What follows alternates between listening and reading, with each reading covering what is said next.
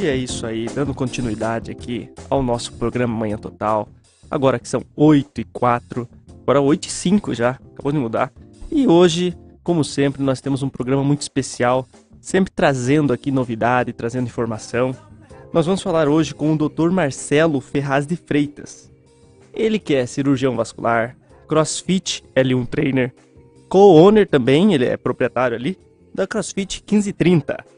Então a gente vai ter, vai tirar algumas dúvidas com ele sobre essa questão de, da, da parte da saúde, das orientações de saúde, da, que ele é cirurgião vascular, e também práticas de atividades físicas, né? Como é que funciona essa questão? Então você que tá ligadinho aí conosco já vai mandando sua dúvida. Como é que pode fazer agora nesse começo de ano para começar a fazer uma prática da atividade física, um hábito saudável? Então você pode sempre estar tá se informando aqui conosco. Eu quero desejar muito bom dia aí para nossa audiência, que já está aqui mandando o seu bom dia. A Cilei mandou aqui para nós, bom dia, que ela quer participar dos sorteios. E ela fala, por que, que é bom curtir a rádio? Porque é a rádio que dá mais informações. Então, muito obrigado, viu, Cilei? Valeu pela mensagem. E para todo mundo que está aqui nos grupos, mande sua mensagem que você vai estar tá participando hoje de sorteios show de bola. Então, eu tenho uma novidade aqui para vocês.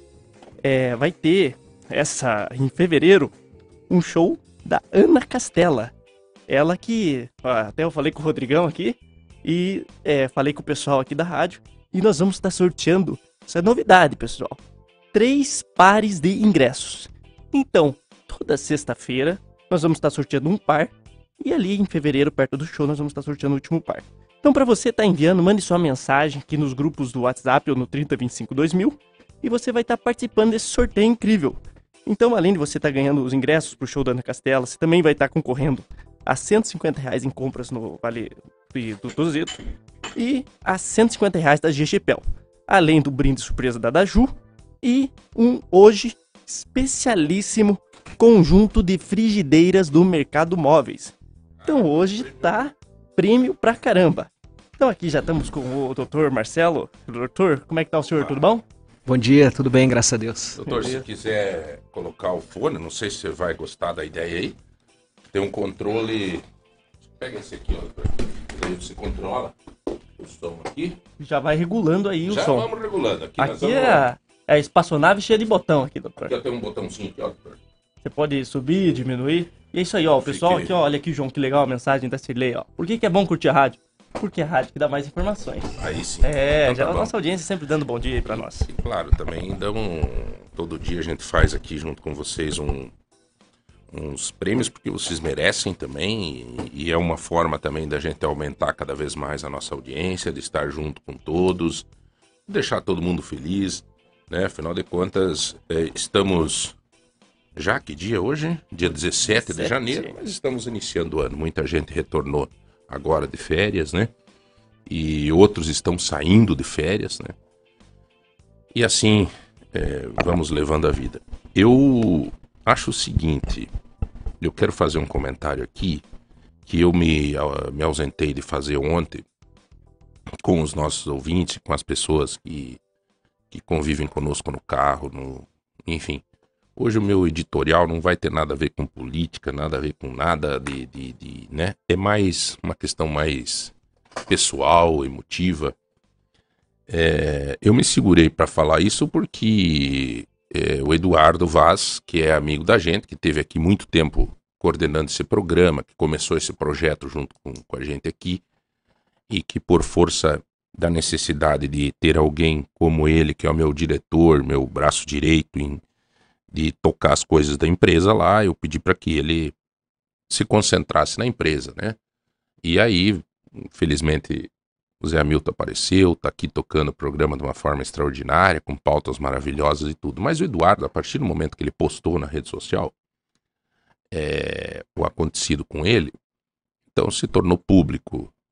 E eu nem pedi para ele se eu posso fazer essa falar isso, mas eu, eu acredito que não é mais segredo para ninguém, porque um dia nós fizemos um podcast aqui sobre adoção e ele estava junto, se emocionou muito e todo mundo sabe que o Eduardo e a esposa estavam há cinco anos e pouco aguardando um nenezinho. Então, para que que você ouvinte, você está dizendo lá em Telemaco Borba, mas quem é Eduardo? Não, Na verdade, essa, essa minha, esse meu comentário é exatamente para motivar aqueles que têm no coração a vontade de adotar. É, essa história do Eduardo e da Janaína, o Eduardo há muitos anos trabalha com a gente, é um amigo, é um amigo, não é um, um funcionário, não, o Eduardo é um amigo, é um colaborador, é um cara extraordinário, e a Janaína, uma pessoa queridíssima. Mas eu falo dessa história deles para exatamente a gente tentar trazer isso, isso para a nossa vida no dia a dia, em todas as formas de perseverança, de luta, para conquistar o que a gente quer.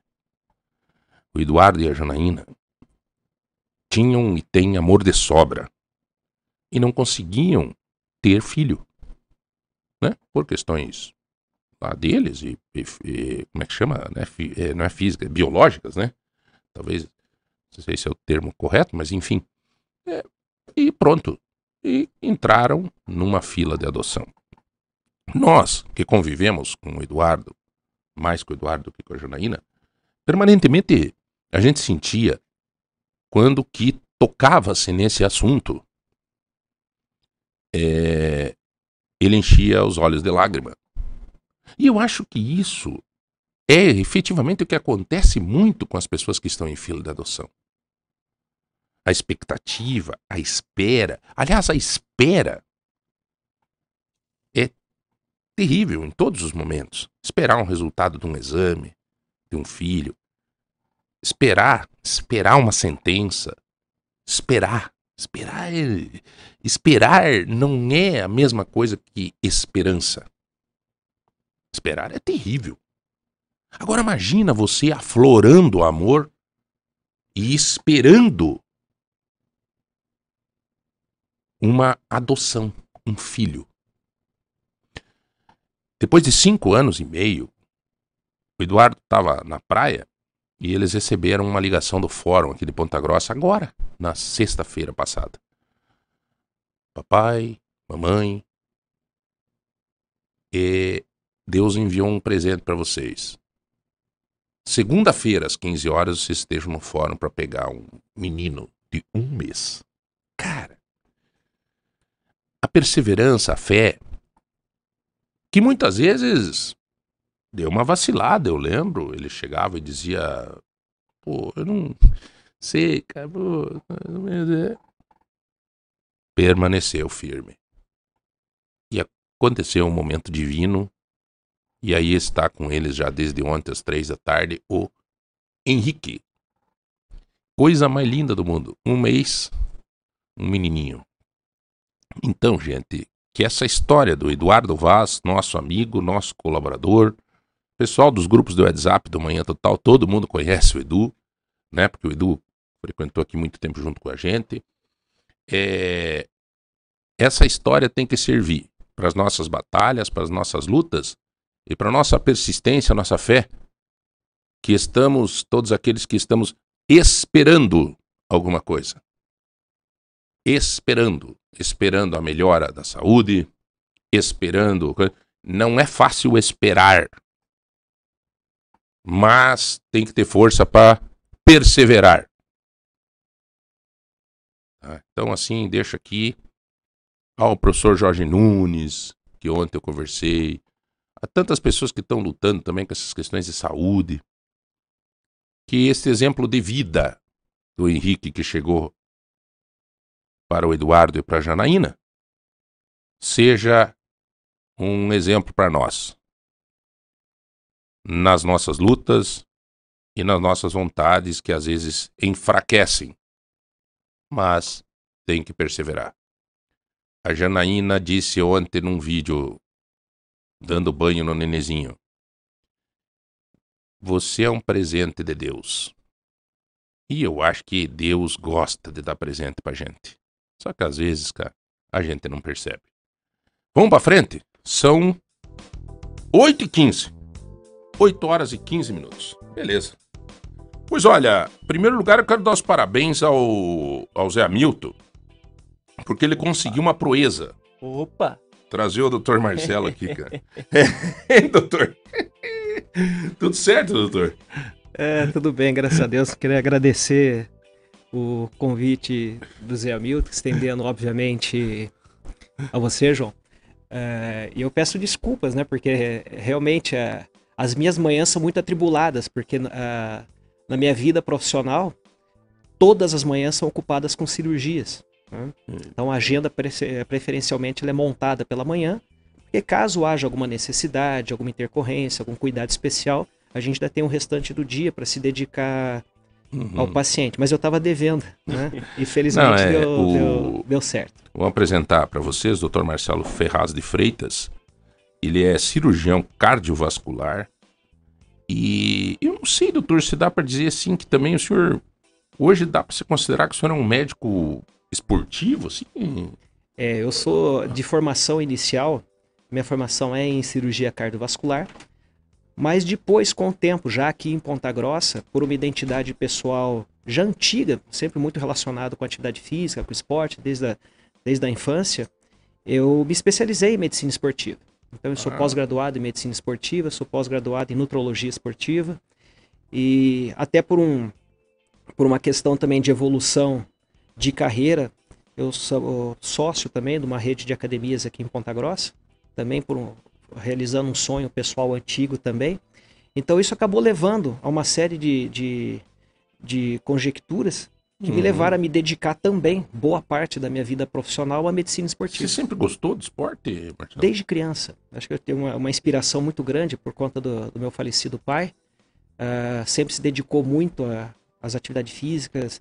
Uh, ele gostava de esporte? Gostava. Meu pai... Minha...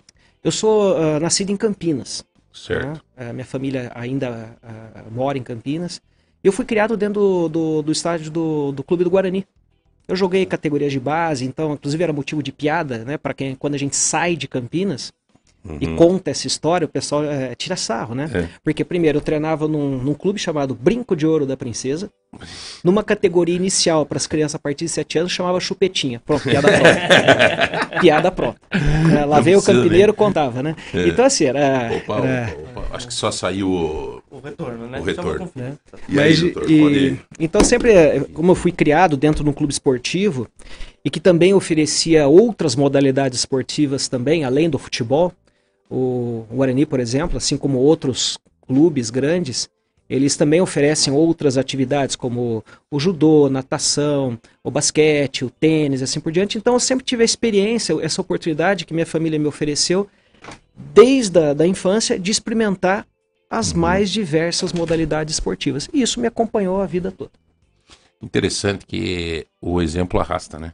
Ah, Você sim. veja a questão do pai é, a gente consegue entender o, a importância que tem no dia a dia de você é, fazer as coisas para que os filhos percebam. É o uso excessivo do celular na frente dos filhos, depois querer corrigir que, que eles não usem, enfim, né? Então você traz num, no berço um pai que era voltado ao esporte e automaticamente. Né? Doutor, eu, é claro que é uma pergunta meio, meio, posso dizer assim, monótona, até todo mundo sabe a resposta, mas eu queria que um médico especialista, que especialista em medicina esportiva e cardiologista, queria que eu, você dissesse o seguinte para a gente: qual é a importância do esporte é, é, na, na, saúde da pessoa, no, no, na pessoa, assim, como um todo? Olha só, João, é, muito, é bem interessante a, a pergunta e ela não é chovendo molhado em hipótese alguma, porque ontem, por exemplo, uh, eu atendi um, um, paciente que me contou o seguinte: puxa, eu estava folheando uns livros antigos do meu pai de medicina natural, de plantas e tudo mais, de alimentação saudável.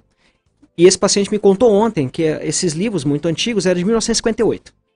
Uhum. E logo em toda eram coleções, quem lembra, né, quem lembra da, das Barças da vida e tudo mais, essas coleções eram um monte. E todos os prefácios e todos os livros, tanto quanto falar da, dos capítulos lá, ah, das cítricas, ah, da, da, da, das leguminosas, assim por diante, todos eram enfáticos em falar que, acompanhando todas aquelas instruções, a importância da atividade física. Então, uma literatura antiga, em 1958, já se, já se falava isso. Certo. Bom, de lá para cá, obviamente, a ciência acumulou inúmeros dados que mostram de uma forma muito categórica a importância da atividade física. E não só para redução de eventos e doenças do coração. Pelo contrário, de todas as doenças crônicas, sejam elas a hipertensão, o diabetes e o próprio câncer. A atividade física estruturada, ou seja, aquela que é feita com regularidade, que é feita com tempo mínimo dedicado tanto no dia quanto na semana, ela vai acumulando benefícios metabólicos e eh, benefícios hormonais, que elas vão modificando o nosso ambiente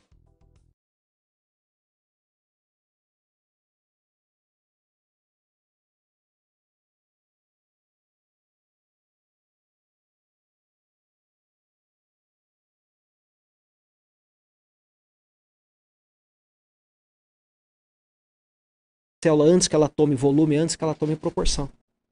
Interessante, cara. E é, o poder que tem o, o esporte e, e, também, né, doutor, eu acho que na questão, eu noto por, por mim, assim, na questão psicológica. Isso. Né? E essa questão psicológica, ela também, e é muito interessante a gente colocar, tá, mas da onde vem essa, esse efeito uhum. psicológico positivo? São as mesmas respostas hormonais, as mesmas respostas neuroendócrinas. Se a gente fosse ser bem simplista na forma de falar, aonde que do ponto de vista psicológico a atividade física regular trabalha, simplesmente porque ela libera dois hormônios fundamentais, que é a serotonina, que é um antidepressivo, né? Uhum. e a, a, endorfina, que é um anestésico, que é um analgésico. Ou seja, que são, uh, que são substâncias que são liberadas, por exemplo, pelo açúcar. Né? Que são liberadas né, pelo ato sexual. Então, a atividade física regular, ela vai criando esse ambiente, como eu disse, um ambiente favorável, um ambiente de um equilíbrio, de homeostasia, né, que é o equilíbrio uhum. do, das atividades do organismo, que tem um efeito químico no cérebro, trazendo bem-estar, trazendo tranquilidade, trazendo relaxamento e assim por diante. Ô, doutor, eu não sei, mas eu acho que nós vamos ter que lançar uma candidatura a vereador aqui, ó. Não, porque, nossa, como, como tem. Você tem, é, é, aqui em Ponta Grossa você atende há quanto tempo? Este ano, em março, na, nosso grupo vai fazer 25 anos de Ponta Grossa.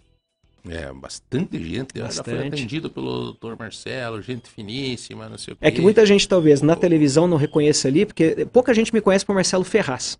É, não, é, é Marcelo Freitas. Todo mundo conhece Marcelo Freitas. Eu até ia né? comentar assim, é. antes, da hora que eu falei teu nome, de o Ferraz, tu tirou fora, né? Que nem João Barbeiro, né? Exatamente. Eu, eu, tenho um Carlos no meio ali que eu nunca mais... Não, e foi muito interessante, que quando eu cheguei a Ponta Grossa há 25 anos, é quando o pessoal identificava Marcelo Ferraz de Freitas, mas era unanimidade na cidade que eu era um sobrinho, um filho, algum parente do Dr. Derli Ferraz. Ah, né? entendi. Né? Que coincidentemente, isso é uma história muito bonita, que coincidentemente a família do Dr. Derli é de Campinas, Entendi. mas não tem grau de relação nenhum. Uhum. E conversando com o Dr. Derli logo que eu cheguei na cidade, a maior das coincidências que, ó, eu conto me arrepia. Uhum. A mãe do Dr. Derli em Campinas, a dona Alda Ferraz, foi minha professora do terceiro ano primário. Meu Deus do céu. Veja o, um ciclo de. Um ciclo de. Mais um pouco ficava aparente mesmo. Mais o um pouco. Maurício Cury tá mandando um abraço aqui pra você. Grande tá escutando amigo, a gente. É, assim, o Maurício falou assim aqui, ó. Manda um abraço, esse é o cara. é, é... Cara, muito legal. Ô, Nobre, tá chegando aqui também junto com a gente o Valmir Desante, que inclusive vai nos ajudar aí a fazer a entrevista com o doutor Marcelo Freitas, tá, Valmir?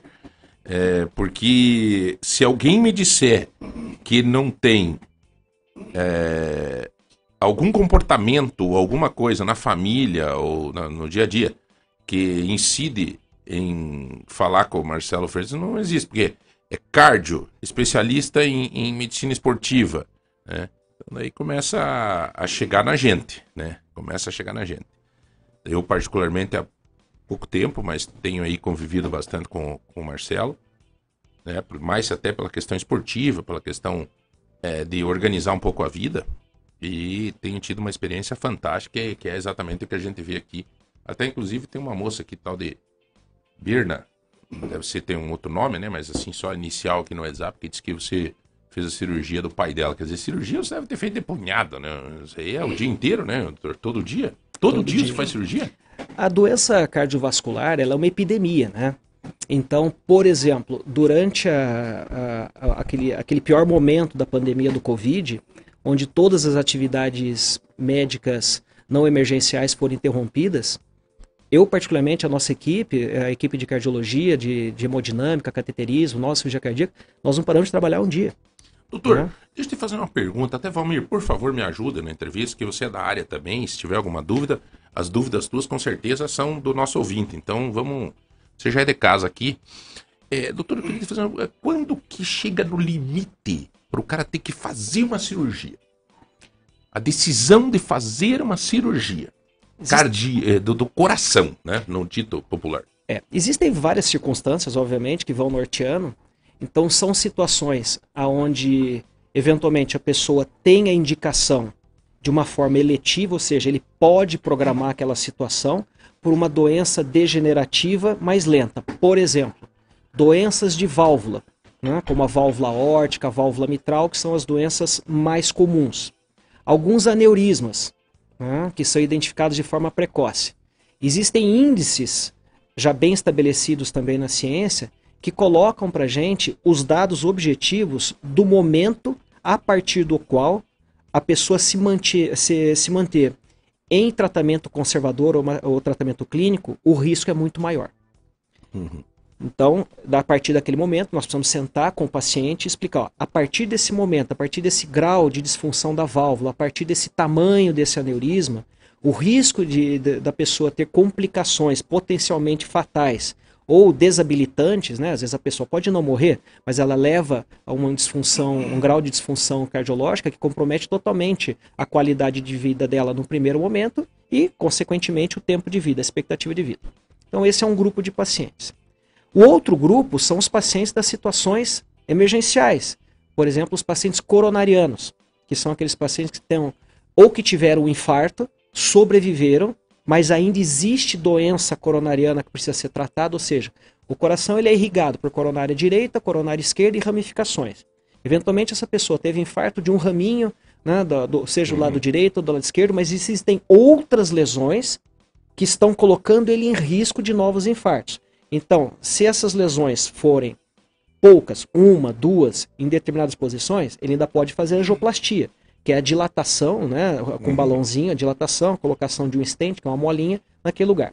Por outro lado, essas lesões são em número maior do que duas, três, em pontos críticos da circulação. Aí vem a indicação da cirurgia. Entendi. E às vezes, esse paciente identificou essa situação, uh, que é o melhor dos mundos, antes dele ter um infarto. Aí que vem a importância. Aí, aí, aí vamos lá, doutor. Né? Vamos lá. Do, do, da, da, avaliação do, dos aí, exames preliminares. Tem uma pergunta aqui dizendo, João, peça ao doutor quando que a gente pode sentir, ou seja, quais são os sinais que eu posso vir a ter problema no coração? Ele diz que a mãe dele teve num, num consultório para tratar de outra coisa e acabou descobrindo que tinha problema no coração. Quer dizer, a, a, doença do coração às vezes pode ser que nem a pressão arterial, que o cara não, não tem noção que está tendo problema e tem problema? Exatamente, é por isso que a gente, no jargão médico, a gente coloca o quanto a doença coronariana específica, né, principalmente a, a, a das coronárias, ela é traiçoeira. Porque, infelizmente, em 50% das pessoas que vão ter um infarto, o primeiro sintoma é a morte súbita, inclusive. É, mas daí o é. sintoma é indesejável. Feliz. Né? Valmir. Valmir. Aí o sintoma totalmente indesejável. Poucos, poucos têm aquela oportunidade de, de ter aquele sintoma clássico. Né, da dor Qual que é o peito. sintoma? O sintoma clássico, aquele que a gente tem né, idealizado no, no, no nosso senso comum, é aquela pessoa que tem a dor no peito, uma dor muito forte, de, de intensidade muito grande, que corre para o braço direito ou corre para a base do pescoço com suor frio, com sensação iminente de morte. Esse é um clássico. Né? Mas, Mas... Esse, esse, esse, até para não começar a fazer com todo mundo que está escutando agora, começar a dizer, meu, isso, né? ele se confunde bastante com ansiedade, Sim. com gases. Confunde, e não é brincadeira isso. Né? Por exemplo, uh, você perguntou quando é que eu vou saber. Pra, a gente, lógico, a gente tem uma obrigação também de não pode criar pânico. Então uhum. a gente tem casos uh, onde quando a gente vai analisar um paciente, que a gente tem que interpretar antes do sintoma quem é essa pessoa. Se essa pessoa, por exemplo, hipoteticamente, é um jovem de 20, 30 anos que é saudável, não é diabético, não é fumante, não é hipertenso, não, não tem história faz familiar, faz atividade física e tem um desconforto, nos leva para uma linha de raciocínio. Por outro lado, eu tenho alguém na faixa acima dos 40, 45 anos, Meu Deus. que se tem um histórico de diabetes, obesidade, hipertensão, sedentarismo, né, alterações de colesterol triglicerídeo, uma história familiar, eu tenho necessariamente que olhar para esse paciente com um grau de desconfiança muito maior. Então, por exemplo, E aí hoje- tem que, tem que investigar. e aí que vem a formatação dos protocolos de atendimento das chamadas unidades do ortorácica. Hoje, todos os prontos atendimentos, ah, seja na- na- na- no serviço público e no serviço privado, ele trabalha ah, com protocolos na forma de se interpretar essa situação. né? Então, já passou o tempo de ficar no achismo. né? Muita gente critica protocolo, mas o protocolo, na verdade, ele é uma espinha dorsal que, obviamente, ele admite raciocínios paralelos, mas ele diminui muito o erro do não especialista. né? Então, ele, ele, é, aqueles que são críticos ao protocolo, eles precisam entender que muitas vezes quem está lidando com o paciente numa porta, numa emergência, não é um especialista. né? Uhum. Então ele precisa dessa ferramenta que auxilia. E isso, isso é muito bem formatado. Ponta Grossa é uma cidade que a gente, a gente há 25 anos lidando com, com, com as emergências cardiológicas, a gente tem um privilégio muito grande de ser uma, eh, de, de, de, de ser uma cidade onde o risco dessas situações passarem despercebido, né? como eu disse, seja no serviço público ou no serviço privado, o risco dessas situações passarem de forma despercebida é muito baixo. né? Opa, o grau boa de o atendimento, notícia, o né, atendimento Valmir? cardiológico na cidade, ele é, há muitos anos, a gente teve a oportunidade de trabalhar junto em época de regional de saúde também. Desde de muito tempo, Ponta Grossa sempre se preocupou, independente da gestão, sempre houve um trabalho muito técnico de secretarias de saúde, de- da, da- da- regional de saúde, dos hospitais, sejam os públicos, os filantrópicos, os privados, né, de entender essas emergências. Então, hoje, o atendimento cardiológico na cidade, né, ele é muito privilegiado em relação a muita cidade. E posso falar com toda a propriedade. Eu me formei em Londrina, ah, tive toda uma, forma, uma formação lá, tive parte da formação em São Paulo, parte da formação em Curitiba. Né? Poucas cidades têm o privilégio de ter uma estrutura tão bem montada. Inclusive, É nós perfeita? temos aqui. Claro que não, né? Mas ah, nós temos aqui, por exemplo, o Bom Jesus, que se tornou um hospital do coração, né?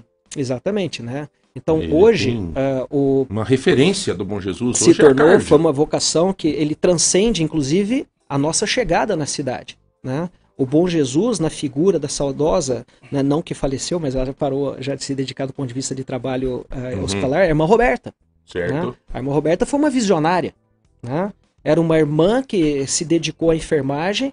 Ela, em determinado momento, ela vestiu essa camisa, me lembra muito bem disso. Ela foi pioneira, visionária em trazer a primeira máquina de hemodinâmica, que é a máquina de fazer cateterismo, para Ponta Grossa.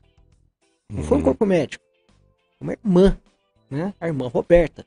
A gente precisava de uma, de uma pessoa especializada em Uhum. manejar a máquina de extracorpórea, que é aquela máquina que quando a gente opera o paciente do coração, a gente desvia todo o sangue dele para uma máquina que filtra oxigênio no coração e volta para o paciente. Quem que Doutor. manejava essa máquina? Essa irmã. Ah, era? É ela que manejava. Mas Né? era, era. A irmã Roberta era fantástica, né? Que a gente brinca assim, ela era aquela tipo de pessoa que ela batia o escanteio, corria para a área para Tipo defender, Herculano cabecear. Lisboa da vida, assim, que na época era o farmacêutico, era. E foi, e foi, né? Exatamente, né? E o doutor Lisboa, que foi o pioneiro ali no Bom Jesus, que criou essa condição básica das irmãs depois Quer dizer, tem uma história, A história de Ponta vocacionada. De- de- não, mas na- na- no trabalho, é você veja, a gente fala hoje do Bom Jesus.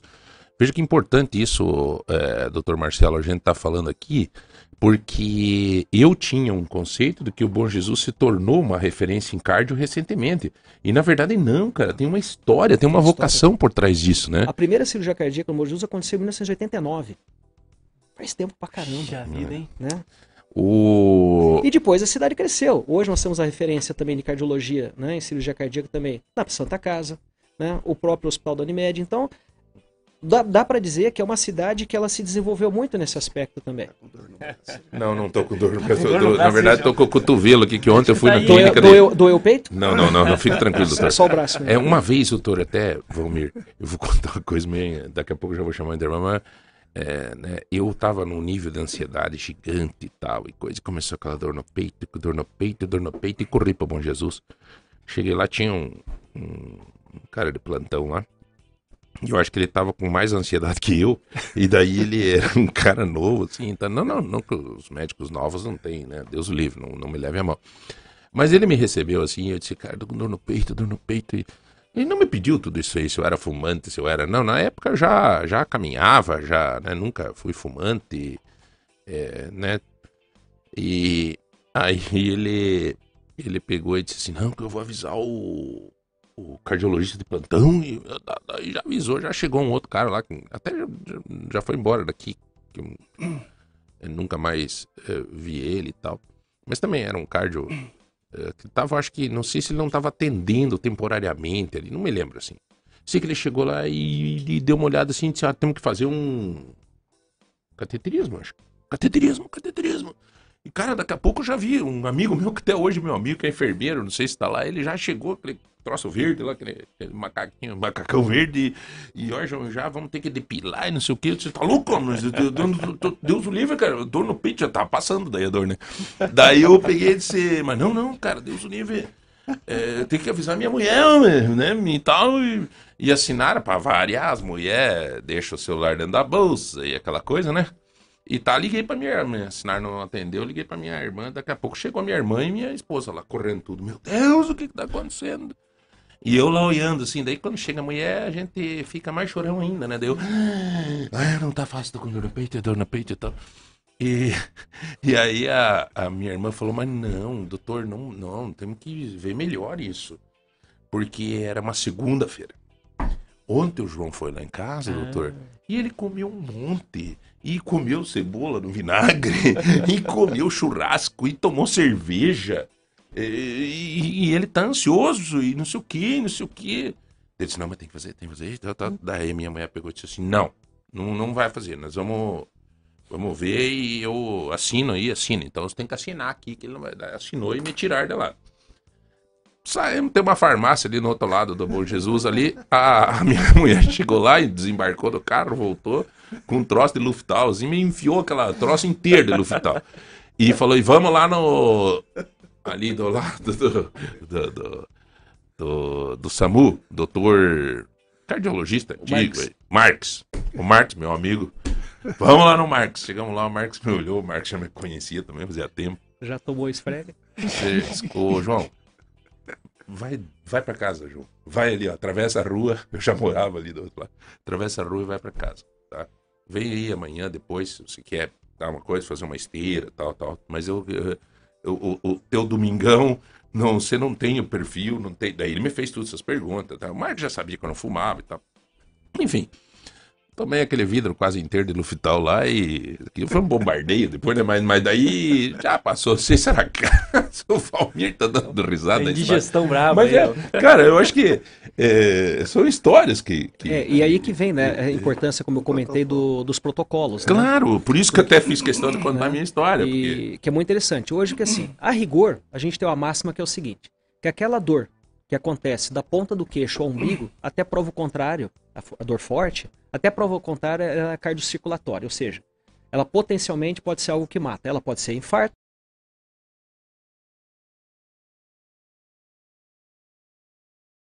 pode ser, ou seja, mas pode ser também uh, alguns fenômenos digestivos. Então os protocolos hoje, então eles envolvem tanto quanto essa história clínica, ele envolve o eletrocardiograma, que pode ser alterado ou não, exige, uh, exige também algum, alguns exames de sangue que a gente chama de enzimas cardíacas, que são enzimas que, porventura, se uma célula muscular cardíaca está em sofrimento por infarto, por isquemia, essa célula se rompe e libera essas enzimas na circulação. E a gente já não se contenta mais, né, conforme dependendo também do grau da história, com uma primeira rodada, uma primeira chegada de exames normais. Se a dor é muito forte ou, ou, e a pessoa está nesse grupo de risco, a gente repete depois essa, essa sequência de exames em duas, três horas. Então, esse, esse é o papel do protocolo.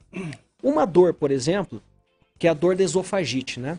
Então, às vezes a pessoa tem refluxo, igual você comentou, né? Às vezes passou uma noite ou um dia, comeu demais, uh, não caiu bem, atrasou a digestão, ele já tem refluxo, né? Ou comeu muito à noite, se deitou muito precoce. O refluxo, ele vai soltar ácido no esôfago. Então, algumas pessoas podem ter isso de forma crônica, fazendo esofagite. Parece azia. Que é azia, né? Que vem aquele, sente que vem aquele gosto uhum. na boca. Isso queima e agride o esôfago. O esôfago é um músculo. E o esôfago, muitas vezes, como ele é agredido por essa substância, o que, que ele vai fazer? Olha só, quando a gente toma alguma coisa, um comprimido, ou come alguma coisa que ele não para no estômago, a gente fica com aquela dor enroscada. Certo. O que, que é essa dor enroscada? É o esôfago como músculo trabalhando para empurrar, né, essa, tirar essa, essa, esse desconforto, seja para baixo em direção ao estômago, que é uma ou questão natural, ou para cima, que a gente, o paciente pode vomitar. Então o que acontece? Esse fenômeno, às vezes, ele pode acontecer de uma forma muito intensa, que chama espasmo de esôfago. A dor é tão intensa quanto a dor do infarto. Né? Então, uh, existe sim esse fenômeno. Por isso que tem toda essa formatação, esses protocolos para minimizar os erros, né? Interessante. Diga lá, Vamos. É, hoje tem algum exame que não seja tão invasivo, invasivo quanto o cateterismo, por exemplo, para verificar como é que estão a, a situação da, tem, tem artérias? Sim. É então, assim, a gente tem os chamados exames uh, funcionais, porque assim, qual que é o, o que, que o, o, em última análise, qual que é o, o efeito do infarto ou da obstrução de coronária? ele diminui a oferta de oxigênio para o músculo cardíaco, né? e esse músculo cardíaco ele apresenta sinais maiores ou menores de sofrimento. Por exemplo, que, que aparece, por exemplo, na, no teste ergométrico? Se a pessoa tem uma alteração nesse sentido e o coração começa a acelerar, começa a aumentar a pressão e tem obstrução de coronária, começa a faltar essa oxigenação no sangue. Então, no teste ergométrico, aquela, algumas alterações de eletro já podem ser sugestivas mas é um exame complementar. mas, doutor, é deixa eu te fazer uma pergunta, aproveitando o gancho. É, assim como a gente tem que, depois dos 45 anos, aí fazer o teste do, do próstata, lá, Sim. aquela coisa, é, como é que é, então, essa questão no cardio? É, quando que você tem que fazer essa, essa revisão? Sempre está fazendo uma vez por ano? Qual é o ideal de você fazer um teste ergométrico lá da esteira, né, e tal? mais uma que vez. De ter tempo, de quanto, de quanto em quanto. Porque então, depois, que, depois assim, que derramou leite também, daí não foi, adianta. daí não adianta. Então assim, uh, da mesma forma, a gente tem que individualizar. Nós temos um paciente com esse histórico desde jovem, obeso, sedentário, tabagista ou diabético, né? Perfeito. e assim por diante. Quanto antes ele, ele começar a sua avaliação, por exemplo, os jovens diabéticos... Mas de que quanto em quanto tempo teria Depende da situação dele. Se ele, for, se ele tiver esses fatores de risco mas tiver as suas avaliações né, uh, normais, a cada seis meses ele deve fazer. Agora, o paciente. O próprio médico vai falar para ele, volta daqui tanto tempo? Assim, será? normalmente fala. Né? Agora, tem fatores de risco. Não tem fatores de risco. Né? Não é fumante, não é todo esse grupo que eu falei. Hum. Uma vez por ano está bem adequado. Mas veja bem, mas isso cai muito no critério da especificidade, da pontualidade da, da, da daquele paciente. Só terminar de responder só o, o, o Valmir. Exames. Hoje, antes do cateterismo. O cateterismo, uh, ele é assim, ele é o último estágio né, na investigação uh, cardiológica de um paciente uh, com um risco grande ou na emergência e tudo mais. Mas nesse paciente que a gente está investigando, que, ele, que a gente tem uma alta suspeita, mas ele não está numa situação de emergência, hoje, por exemplo, um exame excelente que dá esse indício é a tomografia. Né? A angiotomografia de coronária a gente usa muito mais hoje do que usava no passado, porque ela está disponível hoje de uma forma muito mais tranquila na cidade. Nós temos várias clínicas, várias estruturas que fazem.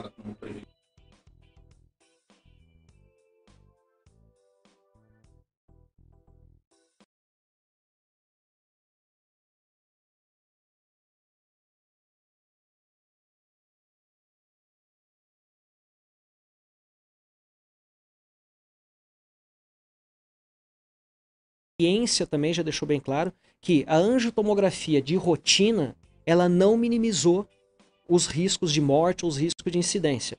Então, quem que vai para uma angiotomografia? Aquela pessoa que vem com esses fatores de risco que eu comentei, com histórico uhum. familiar importante e na suspeita clínica, um eletroalterado, um teste ergométrico. A gente nunca começa na angiotomografia. Olha, o ideal, pelo que eu estou percebendo, é a gente ver as características de cada um, e aí buscar um cardio e o cardio orientar, né? Eu, eu, eu vou fazer uma análise assim, Valmir, aqui na mesa. E obviamente que o nosso ouvinte também já se enquadra. O Zé Hamilton, né? O Valmir, o João. Eu pratico esporte, não fumo, tá? Tem outras né, situações e tal. Mas assim, eu acho que a partir dessa minha idade sabendo dos meus estresses, das minhas ansiedades, do que eu estou fazendo, é necessário que eu busque um cardio pelo menos uma vez por ano. Tô certo, doutor? Sim, pelo menos, né? Então tá, você prepare, ó, tá? Então, é, entender, Valmir, eu Sim, acho que você, dentro da tua característica, agora, se nós tivesse aqui um cara obeso, fumante, é, é, papapá, com essas características que o doutor disse, esse cara tem que ir pelo menos de seis em seis. Vai ter os graus de suspeita, né? Então a gente vai individualizando. A gente, eh, por outro lado, né, a gente falou de protocolo, né, no sentido, mas a, a medicina, ela não pode ser também massificada nesse sentido, né? Então ela, ela precisa dessa individualização. Hoje está muito na moda o uso do termo medicina integrativa, né?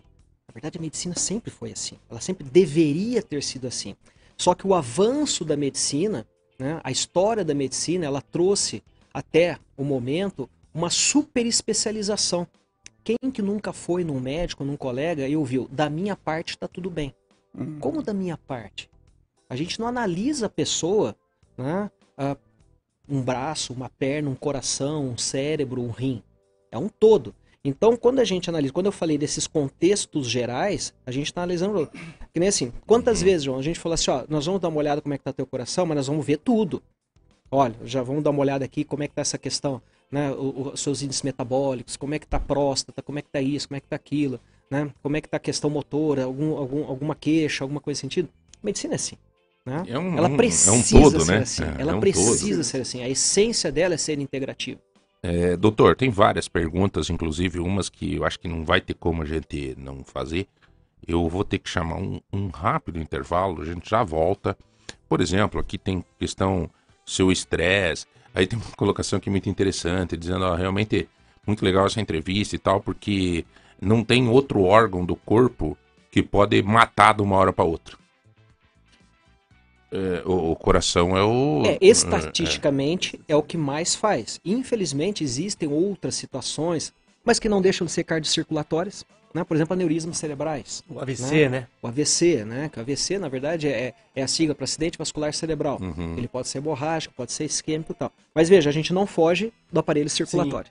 Tudo em volta. Então nós já voltamos, 30, 25, 2000 para você ir participando, pode continuar mandando pergunta. Obrigado a todos que estão manifestando, que estão gostando da entrevista sobre saúde, são muito construtivos, nos levam conhecimento. Enfim, todos aqueles que estão aí mandando uma mensagem pra gente. Daqui a pouco nós voltamos, 30, 25, 2000 e os grupos do WhatsApp nós para você concorrer ao que mesmo hoje? Hoje nós vamos ter aqui uma conjunto de Ah, frigideiras tá aqui. do mercado Então, móveis. Mercado Móveis, nosso Mercado Móveis, um conjunto de frigideiras, cara. É, hoje vai estar legal, hein? Ô, rapaz, eu tô com uma lá em casa que tá com o cabo meio solto, não sabe? Não fizemos um junto, hein? Não tem jeito, né? Não então, um conjunto de frigideiras. Também um brinde surpresa da Daju, é hoje? É, o- Pois. é amanhã. Amanhã. É amanhã, esse é da Mas semana. vai ter, vai, você vai Semana. participando, É, né? E fica mensagem, registrado tá. aqui. É, também temos 150 reais em compras da GGPEL. Agora chegou a hora de comprar material escolar, então tem 150 conto para gastar na GGPEL. 150 reais em compra no Tozeto. E agora voltou de férias, né? 150 reais para você comprar alface, repolho, né? Não vai querer comprar coisa pesada, agora temos que emagrecer. E também, opa, Esse que é beleza isso olha aí, cara. Que maravilha! É, o Leandrão, Leandro passou pra nós. Que É. maravilha! Ingresso para o show da Ana Castelo. É, vai ser um por semana. Um par por semana. Essa Ana Castelo é aquela do rolê da boiadeira. Essa mesmo. A data do evento, dia 4 do 2, né? Que vai ser o Isso. show dela. Onde vai ser esse Vai show, ser no cara? Clube Verde, ali no centro. Maravilha, galera. Que beleza. Um par de ingressos da Ana Castela. Já tem gente, inclusive, me pedindo esse ingresso. Olha, eu, como eu não tenho ingresso, agora eu tenho um par de ingressos para sortear. Então você participa. Nós vamos sortear. Ele vai dar um, um par por Um dia? par por semana. Um par por semana. Então na sexta-feira nós vamos fazer o sorteio. Vai ser até a data do show. Perfeito. E então tá aí, beleza? Então, tudo isso pra você. Daqui a pouco, às 10 horas, nós vamos fazer o sorteio aí, tá? Já voltamos, um minuto. Lagoa Dourada, Dourada, Lagoa Dourada. É isso aí, estamos de volta. E vamos passar um recadinho aqui, João? Manda. Manda. Esse aqui é da Medvitae. Qualidade aqui, a gente tá falando de exames, né? Qualidade de quem tá há 14 anos no mercado na área de medicina do trabalho. A Medvitae agora tem novidades em exames laboratoriais, toxicológico, RX e ultrassom.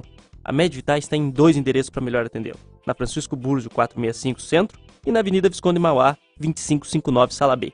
Então você se associa ao Medvitae, tem inúmeros benefícios para quem é associado, você pode estar fazendo os exames e também Faz o agendamento hoje tudo pelo WhatsApp, ali no 42 99816 008. Então você vai fazer todo esse acompanhamento. Bom, eu quero pedir desculpa à galera aí que nós estamos com dificuldade. é, a rádio tá fora do ar é, na internet. Acabaram de dizer que já estão providenciando, tá? Já, a Fernanda já me passou aqui que já tá. Na verdade, estão evoluindo, né? Nós estamos fazendo uma troca de equipamento hoje. E Probleminhas técnicos. não, estão melhorando, É. né? E daí para melhorar acaba desde cedo estamos com picos de na internet, tá? É, Sou paciente do Dr. Marcelo há duas décadas. Porra. sempre ajudando, sempre ajudando e solícito. E sempre dando uns esfregão quando relaxamos na saúde. Crossfit é determinação, crossfit é saúde, crossfit é superação. Oh, Esse é bom, hein?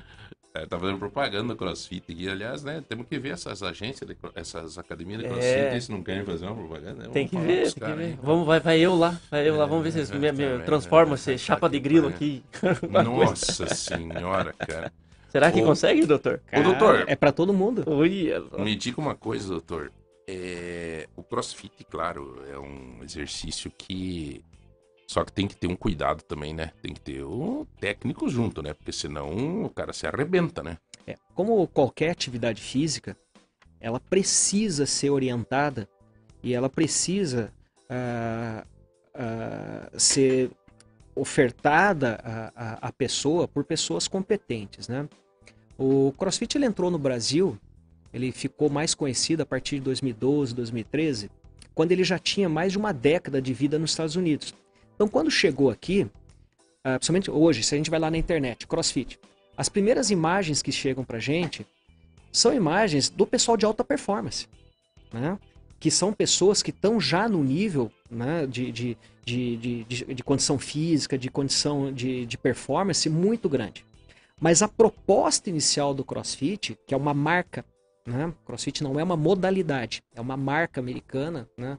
que, um, que um educador físico ah, americano criou, Greg Glassman, ah, em 2000, ela foi formatada com outro propósito. Ela foi formatada para pessoas de qualquer idade e de qualquer condição né, de vida começar, através da estruturação das atividades, dos exercícios funcionais, que são os exercícios do dia a dia, trabalhar isso de forma sistemática para melhorar a qualidade de vida, para melhorar a, a, a, a, condição geral dessa pessoa e, fundamentalmente, combater doenças crônicas.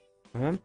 Então, o que a gente vê, eh, vê hoje, quando a gente gira na internet, a gente vê alta performance. Mas aquilo é menos de 1% do que do propósito inicial do CrossFit, que é basicamente a propagação e, a- e- e trazer para o cidadão a cultura da saúde, vinculada à alimentação regrada, à atividade física regular, vinculada e derivada das atividades funcionais. Por exemplo, muitas vezes a gente, tem uma, a gente vê o pessoal assim: ah, não, quando você for na academia, não pode fazer agachamento. Agachamento estraga o joelho. Ah, é? Uhum. Como é que você vai sentar numa patente aos seus 80 anos? Agachando. Uhum. O erro não é o agachar, é o agachar de forma equivocada. Ah, não pode levantar peso, né? tirar peso do chão, aqueles pesos que ele levanta do chão. Uhum. Quando a gente vê na internet, a gente vê o pessoal levantando 200, 250 quilos numa atividade de performance. Mas na nossa vida comum, o idoso, ou nós mesmos, a gente chega na nossa casa, vai abrir a porta, cai a chave no chão. O que nós vamos fazer? Vamos esperar alguém chegar e pegar a chave? Ou a gente vai ter que agachar ou se abaixar para pegar e levantar essa, e pegar essa chave? Uhum. Então, a, a proposta dele, na verdade, ele está vinculada à saúde. O problema é existem derivações que fogem a, a essa essência de propagação de, de saúde de forma gradual e responsável, e aí vem as lesões. É interessante, eu tenho um sobrinho em Balneário Camboriú que ele me disse esses dias, tio, eu cheguei lá, me encontrei ele no final do ano, ele me disse, tio, eu tô fazendo crossfit. Ele fazia academia, né? Eu disse, pô, mas e por que você adotou o crossfit, né? Ele falou, cara, me parece assim, eu, eu me, me encontrei no crossfit porque é o meu dia a dia. O crossfit tem muito do meu dia a dia, ele disse, né? É, então talvez, é, você está falando, eu estou entendendo o que ele, o que ele quis dizer, eu acho que é é, E para ele, ele entendeu que aquela coisa da academia em si era meio. Não sei, né? É claro, é a percepção dele. Eu, por exemplo, faço academia. E para mim a academia ela não é monótona, até porque eu tenho uma relação muito grande lá. Às vezes até o meu personal fica me chamando atenção. Você está proseando aqui? Veio aqui para prosear, né? Porque a gente começa. Trocar uma ideia, né? É, mas é o. E isso é importante, João. Não É. tem melhor e não tem pior. Tem aquele, a- aquela modalidade de treinamento, aquela modalidade, aquela modalidade esportiva que mais agrada a pessoa. Que, que eu falo para o meu paciente? Ah, eu comecei a fazer natação, enjoei, ah, não paro nada, porque eu estou fazendo natação, depois eu paro, eu vou jogar tênis, aí depois eu enjoo, aí eu começo a fazer beach tênis. Puxa, mas eu não paro em lugar nenhum. Falei assim, olha, como empresário, eu podia ficar triste com isso, porque você fica um pouco comigo, depois muda e tal. Mas para a tua saúde, olha o que você me falou, você não para. A importância da atividade física na vida da pessoa não é que se ela vai ser um especialista né, em modalidade A, B ou C. O importante é ela estar fazendo atividade física. Não tem atividade O física. Valmir de Santos, como é que vai você? Pega o microfone aí. Valmir, dizia o, o Jonathan Trevisan Júnior, delegado da Polícia Federal, não mente pra polícia, não. Ele dizia. Você faz exercício, Valmir? Não muito. menos do que. Eu faço pilates, mas não muito, tenho faltado um pouco. E às vezes exercito um pouco na chácara. Nós moramos hoje numa chácara que nós temos muitos anos. E de manhã sempre eu ficava na chácara trabalhando junto com o funcionário lá. Então eu acabava exercitando É um de várias crossfit. maneiras. Exato. É Só que eu, ultimamente também eu tenho trabalhado o dia todo. Eu estava trabalhando só meio-dia, só à tarde. Agora a gente Uhum. voltou a trabalhar quase o dia todo porque precisa estar em cima do negócio lá. Mas realmente, quando eu, eu fico a manhã toda na chácara e vou trabalhar à tarde, ah, o ritmo de vida é muito melhor. Questão de dor, Cons- questão e, de e muito consegue, consegue suar, consegue Bastante, perceber, bastante. perceber que aquilo está sendo um exercício. Bastante, porque é esse tipo de atividade. Você agacha, você levanta peso, você faz buraco, você corta mato, você tira. Roceia lida, o campo. lida com várias coisas, você mexe com o organismo em várias maneiras, né? Então isso exercita bastante. Então quando eu consigo passar a manhã trabalhando, à tarde é um, muito mais gostoso trabalhar. A gente, inclusive cansa um pouco mais até para dormir melhor, que eu acho que assim. é, o organismo sai desse estresse do trabalho e passa a ser um estresse do, do organismo. Ele está um pouco cansado, então ele vai descansar, outro dia está melhor e a gente acaba não estressando tanto emocionalmente. Já no trabalho sempre é mais difícil, né? Você, Entendi. conforme vai encontrando as dificuldades, o estresse vem, que essa é uma outra questão também que queria também É, o doutor abordar. abordasse. É, muitas pessoas não têm essa todos esses sinais anteriores ou não têm a, a, a propensão, mas de repente vai, vai do mesmo jeito que o outro. Então talvez o estresse também é outra questão importante a abordar. É, o estresse é, é um, é um conceito interessante, né? O estresse é fisiológico. O estresse é, da, é da natureza humana. Doutor, só um minutinho, me pediram aqui. João, como é o nome do doutor que você está entrevistando? Na verdade, a gente abriu o bloco aí. Gente, eu estou conversando com o doutor Marcelo Freitas, tá? Ele é cardiologista, cirurgião cardiovascular e especialista em médico esportivo. Vai lá, doutor. Então me desculpe. Não, mas foi É. legal, foi legal, foi legal. O cara tá pedindo é porque tá gostando, tá? E, então, assim, o estresse ele é fisiológico, ele é da natureza humana. Vamos pensar, por exemplo, nos tempos das cavernas, né? Que tá onde a gente veio evoluindo. Para que, que servia o estresse? O homem tinha que, para comer, ele tinha que caçar, ele tinha que se defender, então ele tinha as reações de, de, de, de, de, de, de fuga, de enfrentamento.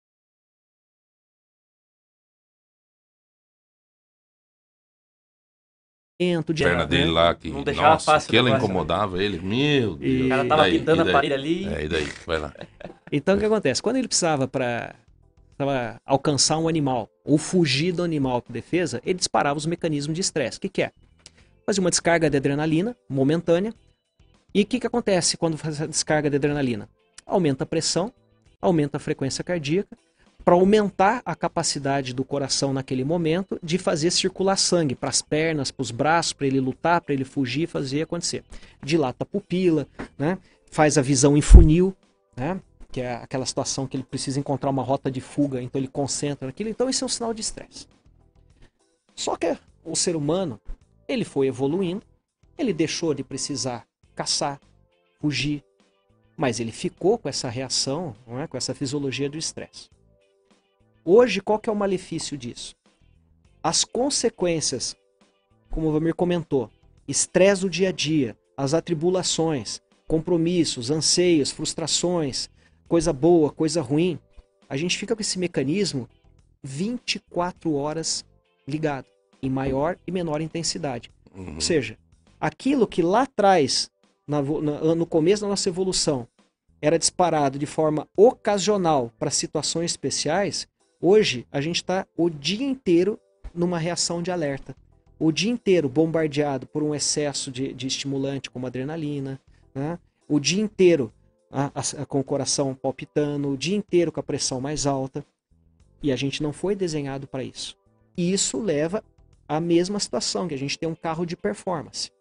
Esse carro, por mais de performance que ele seja, ele não é projetado para estar o dia inteiro em alta performance.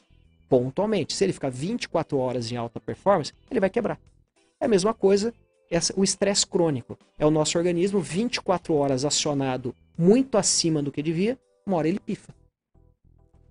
E aí, doutor, faz o quê? O que, que tem que fazer nessa hora aí? A hora que o cara percebe ou a pessoa não percebe, Valmir? Aí, aí vem um detalhe, né? O grande, a grande importância é reconhecer que isso está acontecendo.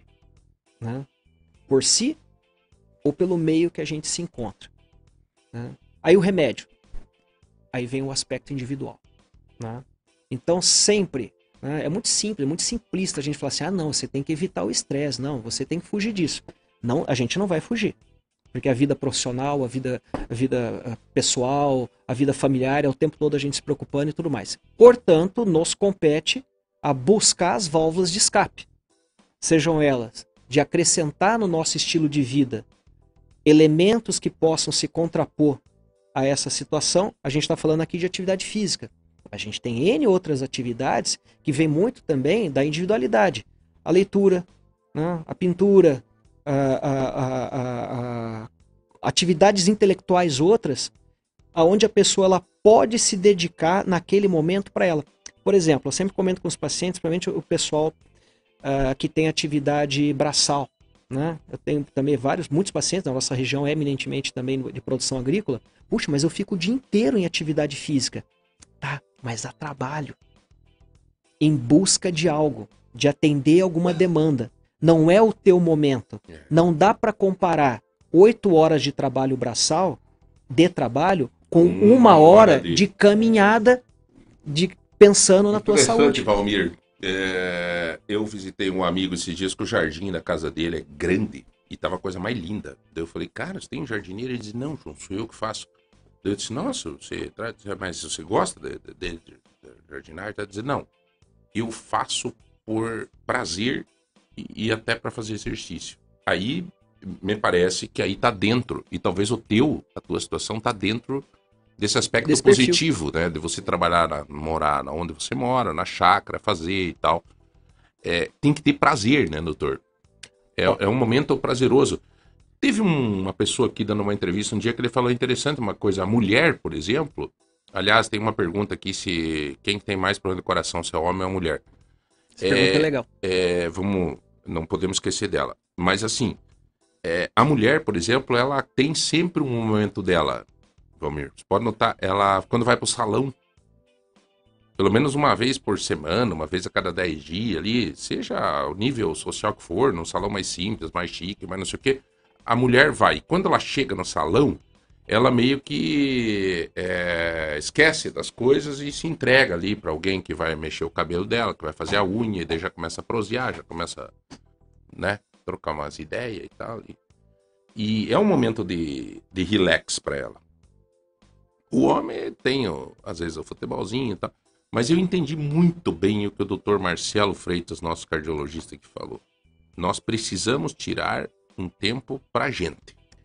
E de qualidade. Por exemplo, a diferença homem e mulher. Essa pergunta é interessante. A mulher, enquanto ela está ainda tendo seus ciclos menstruais, ela tem uma, uma, uma produção privilegiada do hormônio chamado estrogênio. E o estrogênio, ele é um protetor vascular. né? Ele diminui o colesterol ruim, ele aumenta a ação do colesterol bom. Então a mulher nessa fase ah, reprodutiva dela, ela tem um privilégio aonde, enquanto ela tem ciclo menstrual, em tese, ela tem maior proteção cardiovascular. Lógico, desde que ela tenha controlado os outros fatores de risco, como diabetes, obesidade, sedentarismo. Então, medido par e par, em, em condições de estilo de vida iguais, a mulher, enquanto ela tem o ciclo menstrual, ela está mais protegida. Depois da menopausa, ela deixa de ter essa produção né, ah, de, de estrogênio. Então, nessa circunstância, o risco cardiovascular da mulher aumenta. Vamos falar de Uhum. qualidade, por exemplo, você comentou da- da- da- do- dos timings próprios do homem e da mulher. Qual que é o problema do homem? Muitas vezes o tempo de relax dele é de uma péssima qualidade. É dar uma paradinha no bar. Ou vamos jogar um futebol. O que, que vem junto com esse futebol? Churrascão, né? Churrasco, Ui, cerveja, essa. tudo mais. Hum. Pontualmente é legal? É legal. Mas veja que a rotina disso, esse momento de, de- onde ele poderia estar contribuindo para si, na verdade está prejudicando. Né? Nada contra. Né? Mas o problema é assim, como definir o que, que é momento de lazer? Né? É. Ou, ou momento para si. Ele é de qualidade ou É. não? Fazer um resumo aqui. Tem muita gente pedindo questão cigarro, questão é, remédio em excesso, questão da droga também veio uma pergunta. Então vamos juntar tudo aqui: Viagra, cigarro, droga e remédio em excesso. Isso tudo é uma bomba pro coração, não? É, sem dúvida. Por Mas exemplo, O, o Viagra também? não? Daí não, não, não, não me explica você É, trouxe. o- como, Explica qualquer, direito como qualquer medicamento, ele é, deveria ser utilizado sob orientação médica, né? Então, por exemplo, os estimulantes. ah, o- não, não estimulante, vamos chamar lá, da classe do Viagra lá, que são vasodilatadores. O que, que eles fazem? Ah, a sildenafila, que é, que é o Viagra, Uhum. tadalafila e assim por diante, esses medicamentos, em- de forma genérica, eles aumentam a vascularização, eles fazem uma vasodilatação na região peniana para fazer com que o sangue chegue lá de forma mais eficiente para que o homem tenha a ereção, Uhum. desde que haja um estímulo para isso acontecer. Só que ele é um vasodilatador potente. Então, algumas pessoas que eventualmente têm uma disfunção cardiológica, que usa ou necessariamente precisa usar determinadas classes de medicamentos que também têm função vasodilatadora de abaixar a pressão, se ele usa esses dois medicamentos de forma conjunta, sem orientação, eventualmente essa queda de pressão pode ser tão acentuada que justamente pelo fato de ele precisar daquela medicação cardiológica, ele ter obstrução coronariana, porque o sangue não passa direito e a pressão despenca, o que acontece? O sangue não passa mesmo. Então a pessoa vai fartar, vai fazer hipotensão, vai eventualmente fazer síncope, que é desmaio. né? Uhum. Então eu uso combinado. Então não é porque é o Viagra, porque é isso, porque é aquilo. Qualquer medicamento, né, fazendo interações entre si, né, eles podem ter ah, riscos muito grandes. Se a gente tem temperando essa questão outros estimulantes, que é muito comum, somente na galerinha mais nova, né? Uhum. Eles querem impressionar nas suas aventuras aí, né, com desempenho de, Uhum. de filme, né, que é uma ilusão, né? Então ele vai misturar energético, álcool, né, o Viagra, não tem cabimento. Hoje nós temos E aquele história. cigarro, doutor? O... Vape. O vape. Na verdade, isso é um crime, né? É um crime autorizado porque ninguém sabe o que tem lá dentro. Ninguém sabe o que, que faz aquela composição química. Hoje, né, eu não vou fazer apologia de forma alguma, não entendam mal. Mas o cigarro, a gente sabe exatamente os mecanismos de lesão. Hoje está para lá de estudado que tem mais de 4 mil substâncias nocivas quando o cigarro é queimado e são identificadas. E ele faz mal pro coração, claro. Aí que tá. Deve fazer, porque é tanta química ali para dar aroma, volatilidade, a gente não sabe. E a Tá, maioria mas assim, doutor, da onde? então- então não assim, ó, sabemos. É, o- os dois fazem mal. Sim. O cigarro normal e o e essa esse vape aí. O vapor tem, tem um a mais ali que se identificou de forma mais precoce, que são irritações da- do, do- do tecido pulmonar. Muita bronquite química. Né? Que é igual muita inalar bronquite. fumaça de qualquer Então, coisa que o- estiver pegando o- fogo o aqui. vape é pior ainda, então. Pelo É, é, jeito. Veja bem, do ponto de vista acadêmico, do ponto de vista científico, eu não sei dizer para você, a, a ciência ainda não sabe dizer para você se ele é melhor ou se ele é pior. Né? Mas a gente sempre tá. O que, o que tem em evidência hoje é o que tem de pior. Uhum. é. Eu tô gravando aqui e tô mandando pra um amigo, sabe, que é chegada no vape. E- e- É, e eu, como eu tô toda- pegando esse dia, eu falei pra ele, é mas para óbvio, esse troço aí, cara. É óbvio, como toda ação o cara nunca marketing, fumou, daí começou com né? esse É troço como aí. toda ação de marketing, ela sempre vai tentar minimizar uma coisa, né, potencializar outra e assim por diante. Mas o fato é, qualquer substância submetida à queima né, e colocada de forma eh, eh, inalatória são químicos que você está jogando dentro do ambiente que não foi preparado para isso, que é o organismo uh, uh, humano. Então, na verdade, eu, o- a formação do Valmir, o Valmir deve estar escutando e tudo aqui, grande parte disso você já sabe, por causa da tua formação. É, então, na verdade, é, são, é o contexto geral, né? Em tudo a gente vê que é um contexto geral, não é porque você... Tem coisas que, né, por exemplo, aqui pediram a droga, né, que é, se faz... Óbvio que faz mal pro coração, faz mal pra tudo, né? Hoje, a Cocaína? estava comentando no intervalinho aqui, a gente tem um índice de pacientes com infarto na casa dos seus 18, 20 anos, pelo uso de drogas como a cocaína, como o crack. Por quê? Eles fazem um aumento da demanda metabólica, taquicardia, que é a aceleração do coração, a necessidade maior de, de, de, de consumo de oxigênio pelo coração. E essas, eh, e essas drogas tanto fazem isso, quanto elas levam também a chamada disfunção do endotélio. O que é endotélio? É a camada de dentro das artérias das coronárias. Essa disfunção, né, ela faz com que ela, eh, eh, eventualmente essa artéria responda fazendo o chamado vasoespasmo. Ela fecha. Esse menino, esse jovem, né, ele não tem placa de gordura. Ele não tem placa de calcificação. Não deu tempo disso acontecer na vida dele, igual acontece mais tarde. Mas essa hiperreatividade desse vaso, ele fecha e se comporta, né, não deixa passar sangue. Aí infarta. A gente põe na mesa de cateterismo, na maioria das vezes já está até aberto, mas ele infartou. Interessante, cara. Bom, galera, temos, na verdade, é normal. Ninguém tem que se desesperar, na verdade, Não. tem que se cuidar, né? É cuidar. Aliás, doutor, nós estamos vendo aqui que nós, todos nós estamos tomando água. A água é importante, né? Para todos os órgãos e para o coração também. tudo. Né? Ah, o ambiente onde acontecem as reações químicas do nosso organismo é o ambiente aquoso. Né? Então, nada funciona no nosso organismo se estiver faltando água. Uhum. E esse mau funcionamento ele não está relacionado apenas quando chega ao grau, algum grau de desidratação. Uhum. Pelo contrário. Né? Então, todas essas nossas funções, quando a gente fala de água, a gente sempre pensa em rim. E de fato é. Né? O rim nada mais é do que. Não, meu Deus, o livro, não posso falar nada mais é, senão meus amigos nefrologistas vão me moer. Né? O rim é um filtro, né?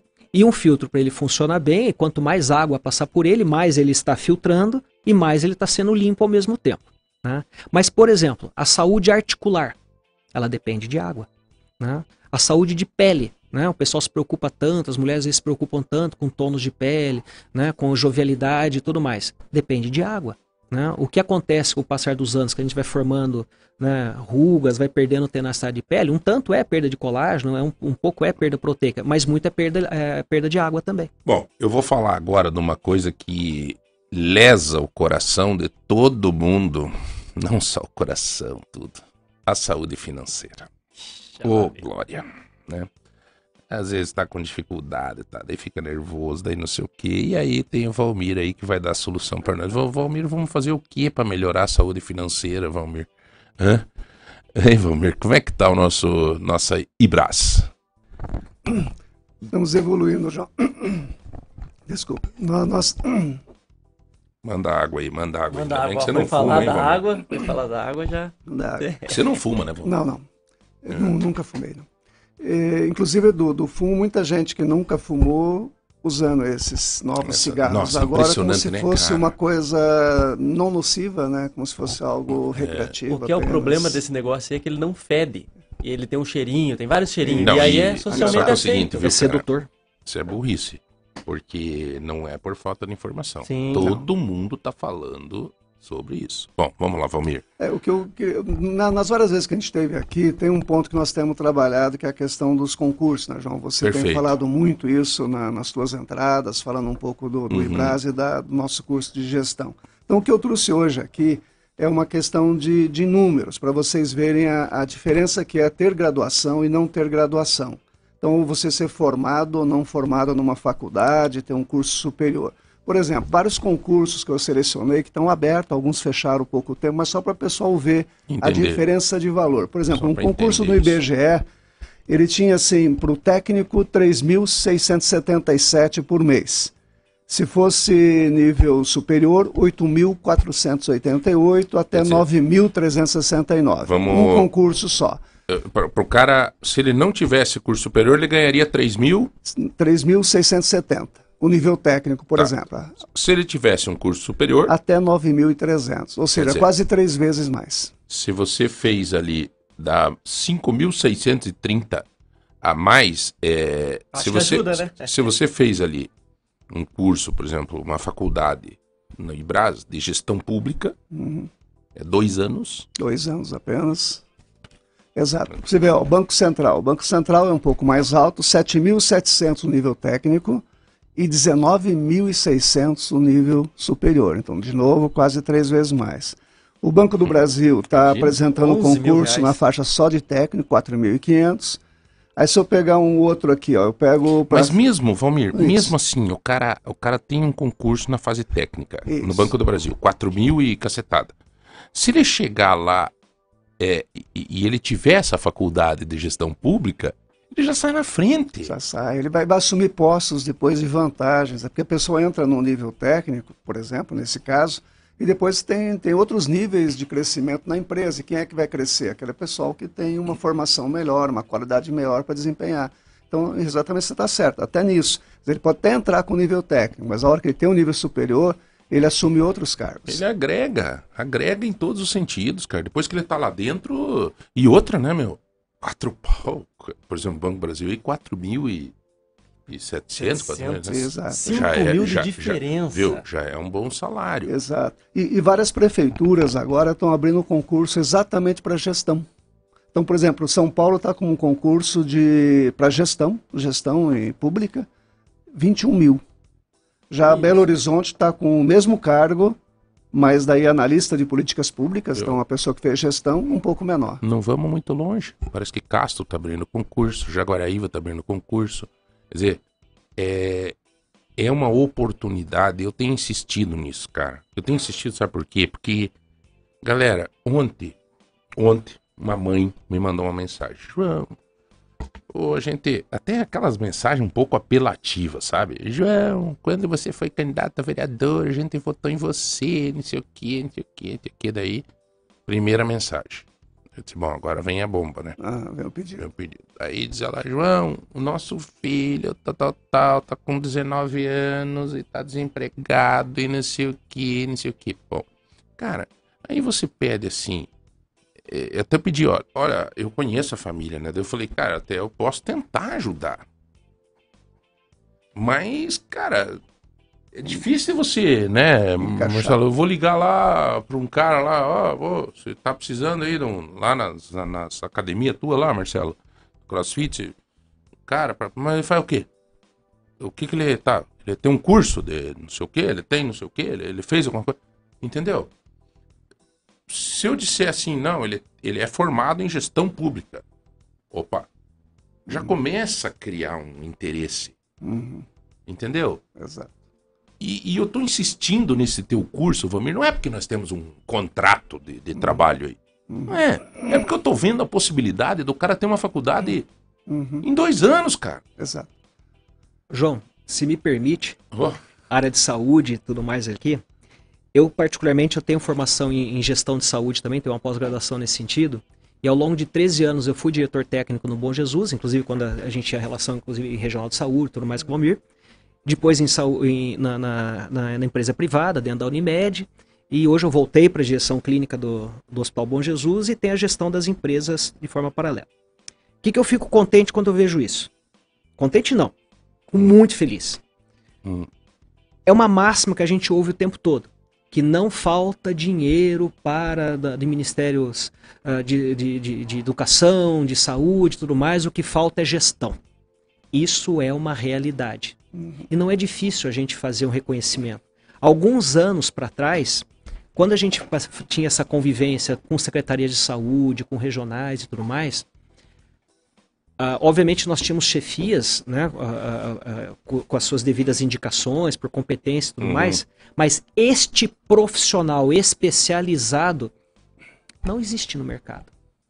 Não, tô- Esse- eu- essa oportunidade aqui, quando a gente fala de gestão pública, né, a gente tem que lembrar que para ele chegar ao, ao- ao final né, da graduação como gestor, ele passou por N matérias, ou por N possibilidades de conhecimento que ampliam a margem de conhecimento para ele trabalhar em qualquer lugar. né? Então eu fico muito contente quando eu vejo né, isso, um- uma oportunidade ímpar dessa, porque o país precisa disso aqui. O país público, o país privado. E quando a gente fala gestão pública, isso não se resume às oportunidades de concursos e tudo mais. Exato. É um profissional com experiência. Qualquer empresa privada, Precisa. ela precisa de um gestor público para analisar contratos para poder fazer jus ao trabalho. O doutor Exatamente. Marcelo, é, Vomir, o, o Marcelo tá lá na administração do Bom Jesus. Cara, se você tem um cara especialista que tem conhecimento na confecção de projeto, no, no- no caminho das pedras. Eu sei, Valmir, eu fui secretário de governo da prefeitura. É, eu organizei uma equipe inteira para fazer convênios, para ir atrás do Sicov, para não sei o que, não sei o que. Era uma dificuldade terrível. Uhum. Então, assim, a iniciativa privada, ela, ela tem necessidade do poder público para vender. Tem Uhum. empresários aí que estão sedento de alguém que tem essa formação. Sim. Tá? A saúde no Paraná. Ela Uhum. tem, ela tem, ela tem peculiaridades. Hoje, todo a imensa massa ah, de atendimento no SUS, a maioria dos contratos, elas estão associadas a hospitais privados com filantropia e tudo mais, mas são entidades privadas. Uhum. No Paraná é essa característica. Existe, por exemplo, Rio de Janeiro, Brasília, existe muito hospital público, federais e tudo mais. A característica do Paraná, a parte de São Paulo, e que de fato impõe muita celeridade no processo e eficiência, como eu acabei de falar no Uhum. começo aqui. né? Uhum. Olha a capacidade de gestão, a capacidade de atendimento de urgência e emergência na cidade. né? Então são, a iniciativa privada precisa desse profissional. E, Valmir, a- às vezes as pessoas têm uma preocupação com valores, Isso. né? É, Você está ainda, vocês estão com aquela promoção de, de valores? Isso. O curso começa quando? Ó, nós estamos para iniciar esse mês de fevereiro. Ainda estamos só acertando alguns detalhes para ver se vai ser antes do carnaval ou logo após. Estamos fazendo o calendário, vendo isso aí. Mas você falou uma questão importante assim, né? O valor, quanto que eu vou investir para poder me formar hoje num, num curso desse? Nós estamos trabalhando com bolsa, exatamente porque o IBRAS ele é uma instituição que trabalha com pós-graduação e agora iniciando a graduação. Então, nós estamos carreando um pouco de recurso da pós-graduação para poder fazer uma graduação que seja mais acessível. Então, nós estamos ainda com bolsas de desconto, que oscila de 30% até 50%, ou seja, a pessoa pode chegar a pagar 415 apenas por mês por um curso de graduação. Só para você ter uma ideia, minha neta paga 835 reais por mês para fazer o primeiro, primeiros anos aí de escolaridade. Quer dizer, você tem um valor abaixo do que as escolas privadas cobram para primeira, quinta série até a oitava série, por exemplo, nona série hoje, e você vai fazer uma graduação e que vai dar todas essas condições de trabalho bem colocadas. Você tem tanto a questão do concurso, que a gente eh, trabalhou um pouco a questão de valores hoje para o pessoal conhecer a diferença que existe, mas você entra em qualquer lugar. E isso colocado pelo Dr. Marcelo é muito interessante porque as pessoas precisam. eh, o, o cara político ganha uma prefeitura, ele precisa de técnicos para poder fazer uma boa gestão. Não adianta só colocar o cara, o comissionado, uma pessoa que ajudou ele na campanha. Ele precisa de gente boa, gente que conhece. Tanto que eu me recordo da, da época de prefeitura ainda, época que você teve lá por perto também, em que muitas pessoas que estavam conosco ficaram para administrações eh, Sim, posteriores. sim, sim. Porque quando o técnico é bom, eh, a cor não interessa. Ah, ele tem um piazão do aqui esse técnico. dia, ó, Zé Milton, aquele do E- trânsito que veio aí, É o Juarez? o Juarez. Eu falei, você é cargo de é Confiança? concursado? Não, não, sou comissionado. Você é? Eu tô lá na prefeitura há muito tempo. Muito por quê? tempo. Porque eu sou formado, eu sou especialista em É tráfego, bom não no sei o que. trabalho O cara dele. ficou, velho. Tá lá o tempo Ficou, todo. tá lá, tá todas com um salário perguntas? legal, é diretor lá. E todas as perguntas que fizemos, Na Fiz- lata, na lata. Todas que nós fizemos, lata. ele, ele realmente. Então, então tem tudo isso. Você tem na iniciativa privada a necessidade de pessoas que trabalhem com gestão e que possam também oferecer uma coisa que o próprio Barbeiro tem dito muito, é as parcerias público-privadas. Quer dizer, alguém que entende do público está no privado, Exato. mas ele vai saber utilizar das parcerias. Então vai trazer benefício para o setor privado e para o setor público, Eu já, garantindo eu maior já tive, já qualidade. tive situação de amigo meu que é empresário chegar pra mim e dizer assim: João, você sabia, você sabe, pô, me, me dá umas dicas aí, cara, como é que eu faço pra vender pro governo? Eu digo, "Pô, Você tem que entrar no processo, tem que ver, tem que buscar. E o empresário, por si só, gente, até pra você entender, mamãe, papai, você que estão nos escutando e que se- às vezes são preocupados com o futuro do filho, e às vezes o filho não tá escutando na rádio, né? Nós temos um perfil de público para você conversar com teu filho depois e trocar uma ideia. O empresário, ele tem tanto compromisso Uhum. e correr atrás e cuidar das coisas e paga conta e vai não sei o que, e tem não sei o que, tem não sei o que, que às vezes ele não tem tempo para fazer, ele tá perdendo dinheiro. Ele, você perde dinheiro, você é empresário aí, ó. Você perde dinheiro, cara. Então se você tem alguém na tua empresa voltada a essa questão da gestão pública, você que tem perspectiva de venda para para órgão público e tal, você tem um cara que pode te fazer ganhar dinheiro, cara.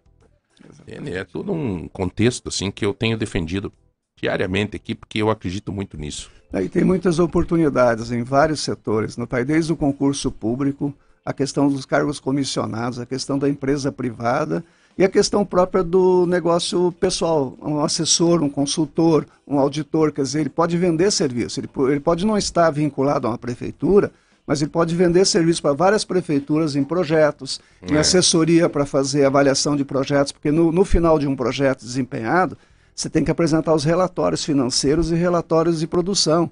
Então alguém tem que fazer isso. Então você tem, o, o cara tem um- uma amplitude muito grande e num tempo muito curto, porque como é tecnólogo, tecnologia em gestão pública, o nome do curso, ele tem dois anos muito específico na formação. Então ele não, ele não gasta tempo dele fazendo uma formação mais ampla. Um curso de administração leva quatro anos. Um curso de gestor, gestão, vai levar dois anos, mas ele é mais focado naquilo que mais se utiliza. E nós estamos trabalhando com muitos profissionais, professores que já estão no mercado, que trabalham ou em gestão de projetos, ou em gestão de sistemas de informação dentro de prefeitura, para tentar trazer o melhor possível de formação prático, quer dizer, a pessoa vivenciar. E aquilo que eu comentei outras vezes aqui também, assim, nós, nós trabalhamos uma disciplina que vai ter todo, toda semana, tem duas horas de trabalho dessa disciplina durante todos os dois anos do curso, é a disciplina maior que nós temos, em que a pessoa vai aprender a fazer projeto, aprender a avaliar projeto, aprender é, como trabalhar como um assessor, um consultor, um auditor. E vai gerar serviços, né? Aquela proposta que nós fizemos, a questão da, da PACD, que foi proposto aqui, Uhum, outras, outras entidades que a gente isso. possa ter, ter um trabalho conjunto, desde que o pessoal queira, né?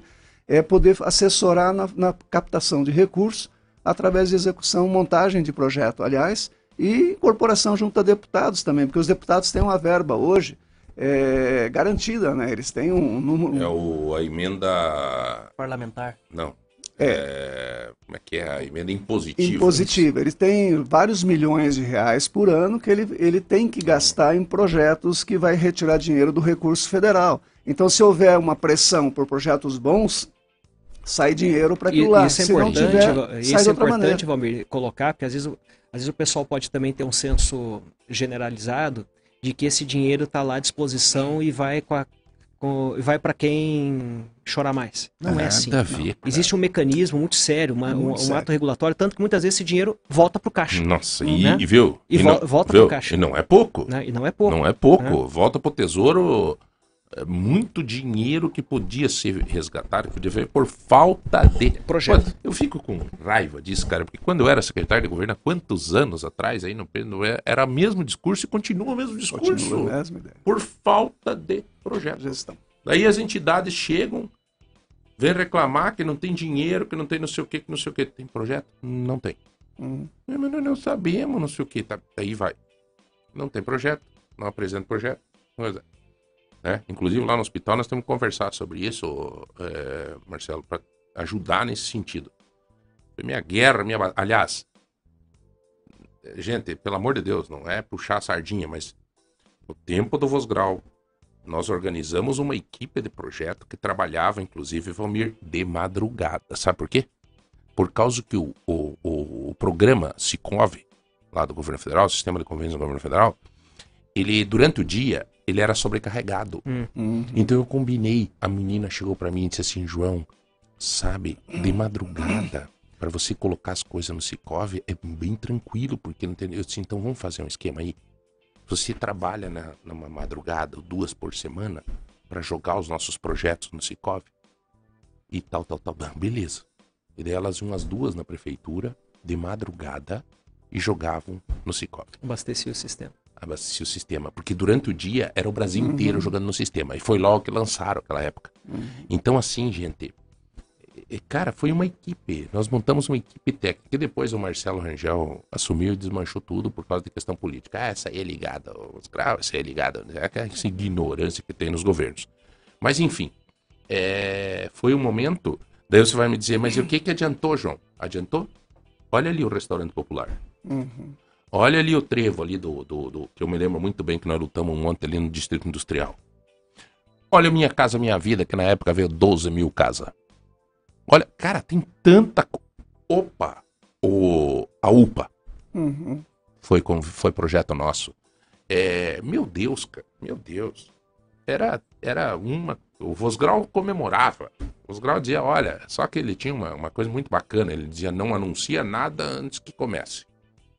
Não, porque né, na coisa pública você anuncia depois.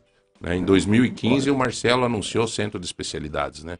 Agora em 2022 o Beto Preto teve aí para dizer que vai começar. Então, muito bem. Eu acho que essas emendas impositivas, infelizmente, 16 milhões hoje é nos deputados federais por ano. Nós perdemos 16 vezes 4 dá Cento e pouco aqui, deixa eu ver. 16. Não, aqui você tá bom de matemática. Não, mas- pelo amor- Não tinha 64 subido 24? 64 milhões, Por um mandato. tá? Com o- a atitude do Sandro Alex em entrar com aquela ação contra o Joselito. Então, se o Joselito ficasse sentado em Brasília, no ar-condicionado, no gabinete dele, nós íamos ter. Eu acho que. Eu não sei se é 20 e pouco que subiu, Era acho, né? 22, o Juscelino 20, falou 22. 22 milhões, 22. dá 88 milhões nós 88. perdemos. Então, Sandro Alex nos presenteou aí com. Ele tem que agora, por obrigação, trazer mais 88 milhões para suprir esses 88 que ele que nós perdemos com o Joselito através da ação que o Sandro Alex entrou contra o Joselito. É, 9 horas e 34, eu vou ter que fazer um, um rápido. Doutor, você tem que ir, né? Se você quiser ou quer ficar até as 10, pode ficar até as 10? Posso. Então nós vamos. Hoje eu é, programei pra vocês. Ô, maravilha, então olha aí, ó. Depois vai deixar um. um- Daí, das 10 ao meio-dia não dá, né? Porque daí tem um almoço e- ao meio-dia. Então deixa o dinheiro, a gente vai almoçar, porque não tem jeito dele ir junto com nós pra ficar, né? É. 30, 25, 2 mil. E nos grupos do WhatsApp. O que que nós vamos sortear? Hoje é um conjunto de frigideiras do mercado móvel. Que mais? Além do brinde surpresa da Daju, que vai ser essa semana. É isso. 150 reais da GGPEL. 150 reais do Vale Compras no Tozeto. Isso. E o par de ingressos da Ana Castela. Muito bem, nós já voltamos, um minuto só. Eu tô sereno, tô sentindo amor. Lagoa Dourada. Bom dia, seja bem-vindo ao Manhã Total. E é isso aí, estamos de volta aqui com o doutor Marcelo Ferraz e o professor Valmir de Sante, falando aqui sobre questões aqui de saúde e também sobre gestão pública. Mas antes aqui, os nossos ouvintes estão mandando bastante pergunta. Quero mandar um abraço aqui para o nosso ouvinte, o Valmir Fontoura, ele ligou hoje, falou essa questão dos jovens que estão usando muita droga, muito álcool, muito energético. Então, Valmir, ó, brigadão pelo comentário aqui, você que ligou aqui na rádio, o pessoal avisa a gente, então você mande também sua mensagem ali pro 3025-2000 nos grupos do WhatsApp, tá bom? Valeu pela audiência aí, Valmir. E antes da gente dar continuidade, eu quero dar um recadinho aqui da Jatobá. Então, continua aquela promoção show de bola da Jatobá, que é onde você consegue comprar lá até 12 vezes sem juros na Jatobá. Você vai ter todos os produtos ali de mercenaria, marcenaria e carpintaria. Você vai pedir um orçamento pelo WhatsApp 42 98404 7167. Então você vai poder estar trocando aquela sua cozinha que já está antiguinha, já está na hora, começo do ano, é a hora certa de trocar. E se o valor dessa tua nova cozinha for acima de 3 mil reais, tem um brinde lindo, que é um jogo de panelas em qualquer compra. Então você vai ganhar vários cupons também para concorrer a sorteios mensais. Então a Jatobá Marcenaria tá vindo com essa promoção aí, e é parceira nossa aqui. Então, você já sabe, vai lá no 42984047167, Jatobá, ali fica na rua Santo Antônio da Platina. Beleza? Então é isso aí, a gente sempre gosta de trazer bastante informação aqui, essas promoções aqui são ótimas. E também do Bonfat Despachante. Então sabia que agora você pode parcelar no cartão de crédito IPVA, multas e licenciamento? Então é uma beleza agora, no começo do ano tem tanta coisa, IPTU, seguro, ah, você vai parcela IPVA, já fica fácil. Você deixa o seu veículo em dia. Você pode fazer transferência, emplacamento, tudo com o despachante Bonfat, que é gente da gente aqui. Tudo rápido e sem burocracia. Você pode ligar agora no 32226700 ou no 99932112. Então ali no, nas redes sociais do Bonfat Despachante, fica ali na Avenida João Manuel dos Santos Ribas. E é isso aí. É, muito obrigado aí, pessoal. E aquela coisa, eu queria perguntar aqui pro Dr. Marcelo. Doutor, hoje, o senhor que é um empresário, tem, tem empresa, o que tem muita gente hoje que está nessa situação que o João falou, às vezes está sem emprego, está buscando oportunidade. O que, que o empresário ele olha quando ele vai fazer uma contratação? O que, que ele busca num, num funcionário? Bom, ah, Agora nós estamos falando com. o- Não mais com o cardiologista, agora nós estamos falando com o empresário, Marcelo. É, então, assim, ah, quando a gente está lidando, por exemplo, ali com. Eu tenho o prazer de falar, de contar para vocês que o nosso sonho com a academia de CrossFit, a gente começou a CrossFit 1530 há. Vamos fazer nove anos agora em março, aqui na Nova Rússia, pertinho ali da igreja São Sebastião. E, e a gente está indo para 93, para 2023, me desculpem, para sete unidades, Opa, sendo ah, cinco delas aqui em Ponta Grossa, uma em Irati e, se Deus quiser, em breve, uma em Carambeí. O que, que é a parte mais realizadora disso tudo, né? É o quanto de pessoas, de profissionais, a gente agregou debaixo desse guarda-chuva chamado CrossFit 1530 e, e que a gente viu profissionais ali se realizando, constituindo família, crescendo, alguns seguiram carreira própria também. Então o que, que a gente vê hoje quando a gente precisa de alguém? A questão técnica, a formação, a, a capacidade de entrega técnica, vou ser bem franco para vocês, ela é elementar. A gente não espera nada menos do que isso, né? De que uma condição técnica, né?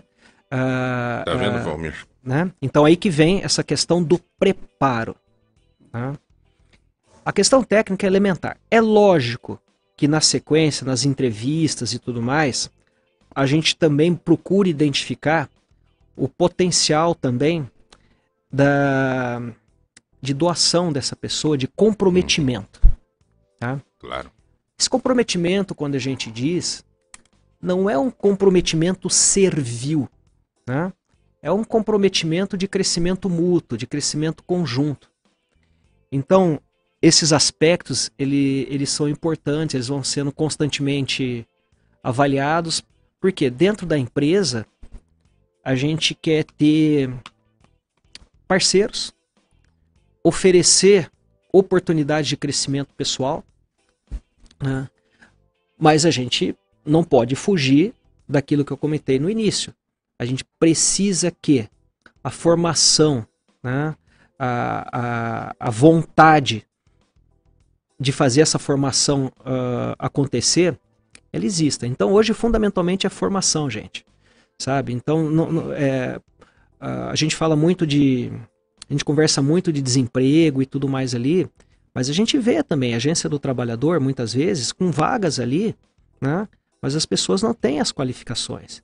E me perdoem, mas muitas vezes as qualificações elas não estão distantes da pessoa, porque existem caminhos na iniciativa privada, a baixo custo ou a custo acessível, mas existe muita coisa ofertada né, de forma gratuita. O que eu sempre falo, esses dias eu estava vendo um site, sinceramente me desculpa que eu não vou lembrar o nome, mas é um site que ele oferece formação gratuita, ele, ele- ele é uma plataforma, né, que remete, tem, é, é um acervo de links para mais de 2 mil cursos disponíveis de forma gratuita na internet. Hum, E o Marcelo, nosso jovem hoje gasta um tempo absurda o... com bobeira na É internet. isso mesmo. Valmir, eu. nós- e tudo isso que o Dr. Marcelo está falando é, vem ao encontro do, de uma situação que a gente viu esses dias aqui.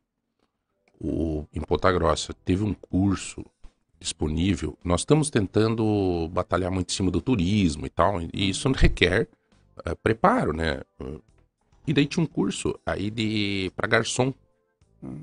Cara, ensinando tudo, né, né? 70 vagas. Não rolou o curso.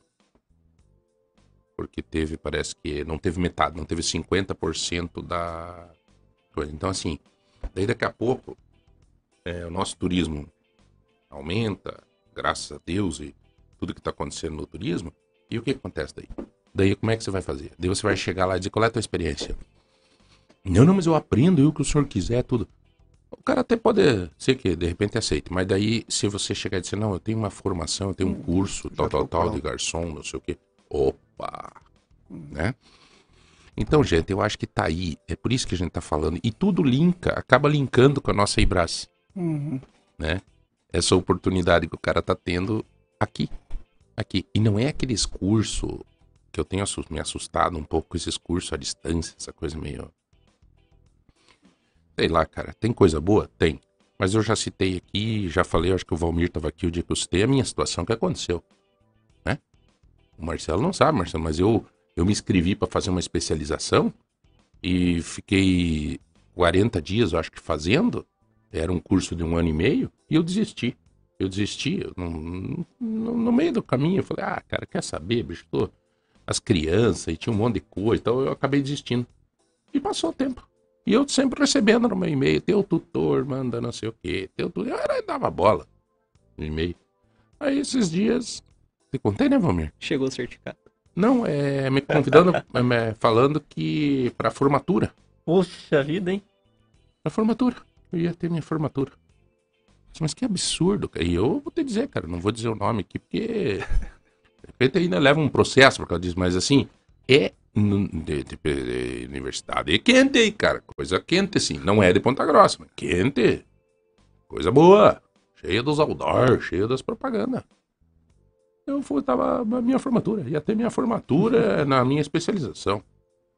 Absurdo. Curso intensivão, né? 40 dias, ô louco. Não, não, não. É, mas eu digo, passou um ano e meio. É, você vê o estado que tá, né? Não Cara, tem, então, porra, bicho. tem jeito. É um absurdo, cara. Ah, E, e uma coisa importante, João, é que não adianta só o diploma. O diploma ele ajuda a você galgar um outro nível, mas só o diploma sozinho, sem o conhecimento, não adianta. Não é que nem esse cara do garçom aí, né? Então ele pega o diploma, daí chega na hora de, de, de- de- saber as, as técnicas e não sei o que, não sei o que. Pronto, acabou. Exato. E a história toda do garçom. Hoje está abrindo cada vez mais bares, é, tá- tá- cada cidade está se renovando nesta área. Quer dizer, cada vez mais você tem necessidade de um profissional dele desse e com capacidade, qualidade. É. Porque às vezes não tem, né? O serviço às vezes é mal feito e isso faz com que a gente se afaste. Você vai uma vez naquele estabelecimento, mas não volta mais. Quer dizer, O próprio É, não evolui. e é o, o turismo exige isso, né? O turismo exige isso. Ele. Eu vejo aí pela. Eu converso muito ali com, com- o Leandro, lá da- do Parque Estadual de Vila Velha, né? Ele sempre comenta isso. O turista ele, é- ele é exigente, né? Exigente, tá Ele tá pagando. pagando e tal. E nós temos isso. O crescimento do nosso turismo na região dos Campos Gerais, depois da concessão do Parque Estadual de Vila Velha, tá fantástico, cara. O parque. Bom, primeiro que o parque apresenta tudo, né? Só com, a, com, a, com os arenitos e tal já é um troço pujante. E aí você vai. Não sei, Marcelo, se tu levou teus filhos lá já? Já, já, recente, já, Nossa, já nesse cara. projeto novo já. Fantástico.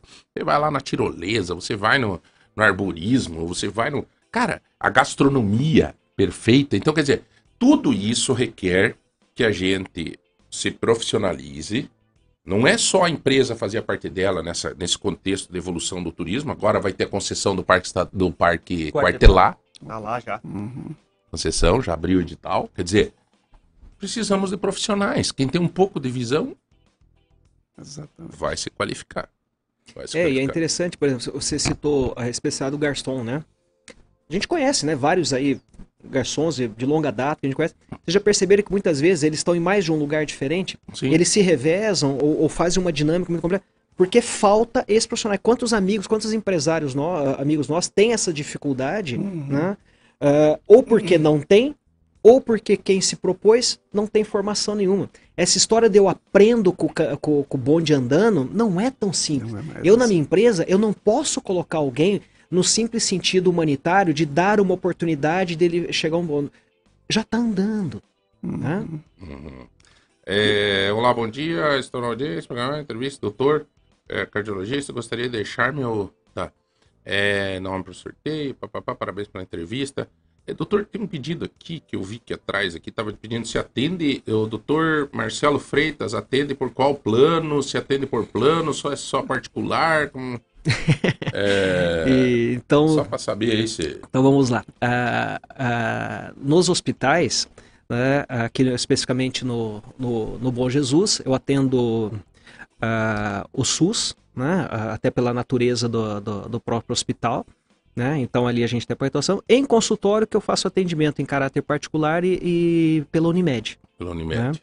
Uhum. E, mas no- nos hospitais, pelos convênios dos hospitais. Maravilha. Valmir, acho que. hum, hum, Acho que é necessário talvez mais alguma coisa para a gente tentar aproveitar até a tua presença no sentido de alertar, de ajudar Hum. as pessoas a tomarem consciência sobre essa necessidade. Tecnicamente, talvez depois do carnaval inicie já o curso. Isso, já. Não, nós já estamos já com É um todas grupo, as um noites? grupo de, de inscritos já, já temos matrículas, estamos uma parte É ainda todas as procurando noites, todas as vai noites. ser? Vai ser de segunda a sexta, Certo. é, noturno, das 6h45 da tarde, né, até 22h15. Então nós temos aí quatro aulas por dia, toda noite. Então um curso rápido, é, mas é intensivo, né? A pessoa tem que estar ali presente toda noite. E eu gostaria assim de, de- de, eh, passar uma mensagem a dois tipos, du- duas categorias, vamos pensar, de pessoas que podem vir fazer o curso. Primeiro, o pessoal jovem. Eu acho que os familiares estão ouvindo, é, verificar junto aos filhos se tem uma vocação para essa área também, porque tem que gostar um pouco da área administrativa, de gestão, Uhum. e mostrar para ele que tem uma boa condição e ele vai fazer um bom curso, vai aprender bem, vai ter tempo para se formar aí com alta qualidade nessa área. E em segundo, os, as pessoas que trabalham já na área pública. Nós temos muita gente inscrita já, matriculada, que é da área pública. E para nós é um, uma- um segmento bastante importante, o pessoal das cidades vizinhas, pessoal aqui do- da prefeitura, pessoal da, da, da Câmara, pessoal que trabalha realmente já eh, no setor público, é um grande momento de se especializando, poder galgar outros postos dentro da secretaria, dentro do seu trabalho, para poder mostrar mais serviço, mais qualidade e às vezes até melhoria de salariais, né? Porque as pessoas têm várias, várias instituições públicas que têm níveis de Vamos pegar um exemplo escalonamento. prático. Um nobre amigo aqui. Se formou. Cardiologista, não tinha necessidade de fazer uma gestão em saúde. Uhum. Pronto. É, a di- diretoria do Hospital Bom Jesus, mas não sei o quê, mas, né? Hein, né? É isso aí que o Valmir tá falando. O, o cara, o funcionário público, quer é, carreira mais promissora, quer seguir para frente, faz o curso de gestão pública. E, e quanto mais técnico ele fica, mais qualidade de serviço ele tem, mais condições de ganhar melhor ele tem dentro do próprio serviço que ele já tem. E se ele já tiver uma graduação, como o doutor Marcelo também tinha uma graduação e fez uma pós-graduação na área da gestão, quem tem uma graduação não vai fazer uma pós que não tem uma presencial aqui, faça uma graduação, são os mesmos dois anos que a gente teria num curso de pós-graduação, ele vai fazer na graduação. Então, com isso, ele também se capacita melhor, mesmo numa segunda graduação que ele faça. Então, tem várias oportunidades e, e, assim, é um- muito próximo aquilo que nós temos comentado em Ponta Grossa, com o pessoal daqui, pessoal muito bom, com capacidade de fazer muita prática para aprender bastante a questão de como se comportar, o que fazer, o que oferecer de serviço novo aonde ele trabalha. Então, realmente é uma oportunidade única e ainda num preço acessível, porque nós estamos iniciando, mas na medida que nós formos evoluindo, nós também vamos eh, investindo mais, vamos criar um escritório também na, na, na sequência para apoiar a gestão pública municipal de várias regiões aqui e com isso nós vamos- também teremos outros valores para frente. Então hoje tem uma oportunidade, é um preço muito bom, é um valor de investimento muito baixo. Então é realmente quem tiver o interesse, vá no Ibras. Nós estamos ali no, no Jardim Carvalho, né, na Avenida Antônio Rodrigues Teixeira Júnior, 907.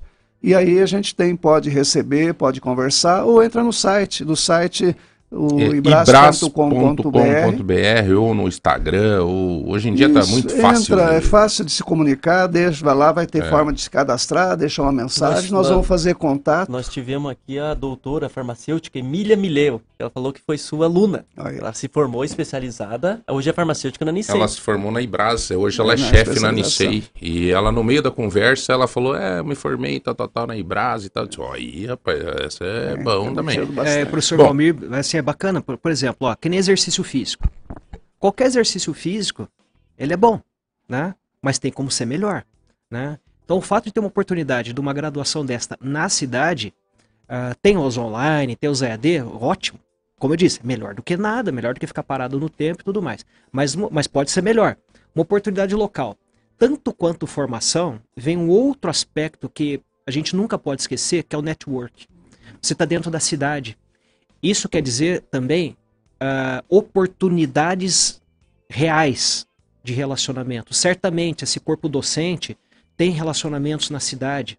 Certamente aqueles que se destacam vão ter uma oportunidade diferenciada, porque a Ibras ela vai se tornando também um ponto de referência onde eventualmente um empresário ou um gestor público, assim, viu? Você tem gente aí, como é que é? Você tem alguém né, Claro, no ponto? Então, claro. o network hoje, né, ele é algo fundamental. E, e nesse mundo digital, o privilégio do tete a tete está ficando restrito a poucos. E isso é- acontece muito, isso, viu, Romir? Acontece muito isso. Eu sei porque eu já tive a oportunidade de ligar para o chefe de departamento do curso de jornalismo e dizer, escuta, como é que você tá aí? Tem alguém se destacando aí? Valmir De Sante, muito obrigado pela presença. Doutor Marcelo Freitas, aqui tinha uma pergunta aqui de canseira, se a canseira pode ser uma característica de problema de coração? É, só para encerrar essa. Ah, mesma coisa, a gente precisa individualizar, precisa Olha saber quem é essa pessoa, precisa entender a característica dessa canseira. esse- né? Que essa é can- visão geral. Canseira é diferente de cansaço, né? A canseira, aquela do final do dia, que eu estou esgotado e tudo mais, pode ser uma coisa fisiológica, pode ser uma coisa emocional, que é diferente do cansaço. Por exemplo, ó, eu subo esses 10 lances de escada, né, normalmente, mas a partir de agora eu estou subindo na metade do caminho ou três quartos do caminho, eu tenho que parar e descansar. Opa, isso já chamou a atenção de uma forma, de uma forma diferenciada. Mas como eu disse, né, a gente tem que ter muita responsabilidade ah, em rede social, eh, em tudo mais, e de fazer generalizações. Né? Medicina, como eu disse para vocês, ela é individual, a gente precisa da pessoa, a gente precisa, o avanço da telemedicina, ela, é- realmente ela é muito importante, mas ela nunca vai substituir né, esse approach, É. esse contato pessoal que identifica particularidades. Muito bem. Doutor, muito obrigado de coração aí por você ter dado essa oportunidade de falar com a gente. Deu para sentir aqui a resposta da, da, da audiência. Foi muito bom. Quando puder, talvez daqui 30 dias ou sei lá, a gente tentar se programar para falar até mais sobre, sobre esporte em si, né? Tem um monte de coisa aqui, pergunta de, de, de se dá variz fazer esporte, não sei o quê. né? E aí por diante. E daí, se tu tiver como encaixar na agenda aí, Não, me comprometo, me comprometo que É. é, é, é muita coisa, é muito assunto, tem muita e é coisa muito legal, importante. cara. né? E é uma prestação de serviço também, Sim, né? A gente exatamente. tá aqui, né? É uma vídeo. Uma, uma consulta vídeo, né, Valmir? Não, E, não, é muito técnica. O doutor Marcelo fa- falou todas as vezes que eu tive presente aqui de uma maneira muito técnica. Isso é importante, porque muitas vezes o, o pessoal confunde também a questão da experiência pessoal como regra. É como foi, por exemplo, na, na Covid. Ah, eu não peguei, não vacinei, não peguei Covid. Não é, regra. Não. é uma questão não. pessoal. Então, às vezes, um, um sentimento pessoal eh, se diferente. generaliza para outras pessoas. Ah, façam É. isso. Então, por exemplo, essa questão é individual, o tratamento é individual, toda É. a sensibilidade aí da questão Você tem que ver o quadro como um todo, né? como um todo. Então, dos dois lados, né? A análise pessoal e não transformar o pessoal como geral, que é o que o pessoal faz Legal. muitas vezes. Obrigado, Zé Milton, pela agenda de hoje. valeu. Pautas muito boas. O Rodrigão. Falou, irmão. Obrigado aí, tamo junto. Vamos fazer o sorteio rapidinho. Vamos fazer o sorteio. Diga lá. Hoje quem ganhou o conjunto ganhou? de frigideiras das lojas MM foi o Jonathan Willer Miranda, ali da Vila São Francisco. Vila São Francisco, qual é o. O final do telefone dele é o 7679. E ele Sete o meias. almoço de hoje dele, João, é É. arroz, feijão, nhoque, linguiça pura, fritinha e suco de maracujá. Olha que beleza. Ele mandou o endereço? Ele, ai, não, só falou que é na Manda São Francisco cara. só. Como é que é o, o almoço do cara hoje? É, nhoque, feijão, arroz, linguiça pura fritinha e um suco de maracujá. O. Como é que é o nome dele mesmo? É Jonathan Willer Miranda. Ô, Jonathan, tem uma notícia pra você dar, cara. O cardiologista aqui do lado. Tá? Cara, é muito carboidrato, doutor. É, doutor? Arroz, feijão, nhoque, linguiça frita. E suco de maracujá pra dar uma balanceada. né? É pra dar- ficar mais calmo aí. Você precisa mesmo. É, doutor? Sobrou carboidrato e gordura. Sobrou carboidrato e gordura, cara. Pelo amor de Deus. Pegue o arroz e o feijão. feijão, teu feijão, teu feijão. É, é, tem um ferro ali. É, pega o feijão e o arroz e mande pra nós. Fique só com nhoque, homem. Não precisa fazer tanta comida assim, rapaz. Hã? Bom, senhores, muito obrigado. Fiquem com Deus. É, Essa entrevista de hoje, daqui a pouco, está numa matéria no Portal de Ponta, feita pela nossa querida jornalista Laísa. Parabéns ao Eduardo Vaz e a Janaína pelo, pelo Henrique, pelo filhão. E nós voltamos amanhã força e coragem, né? Boa sorte a todos e até la vista.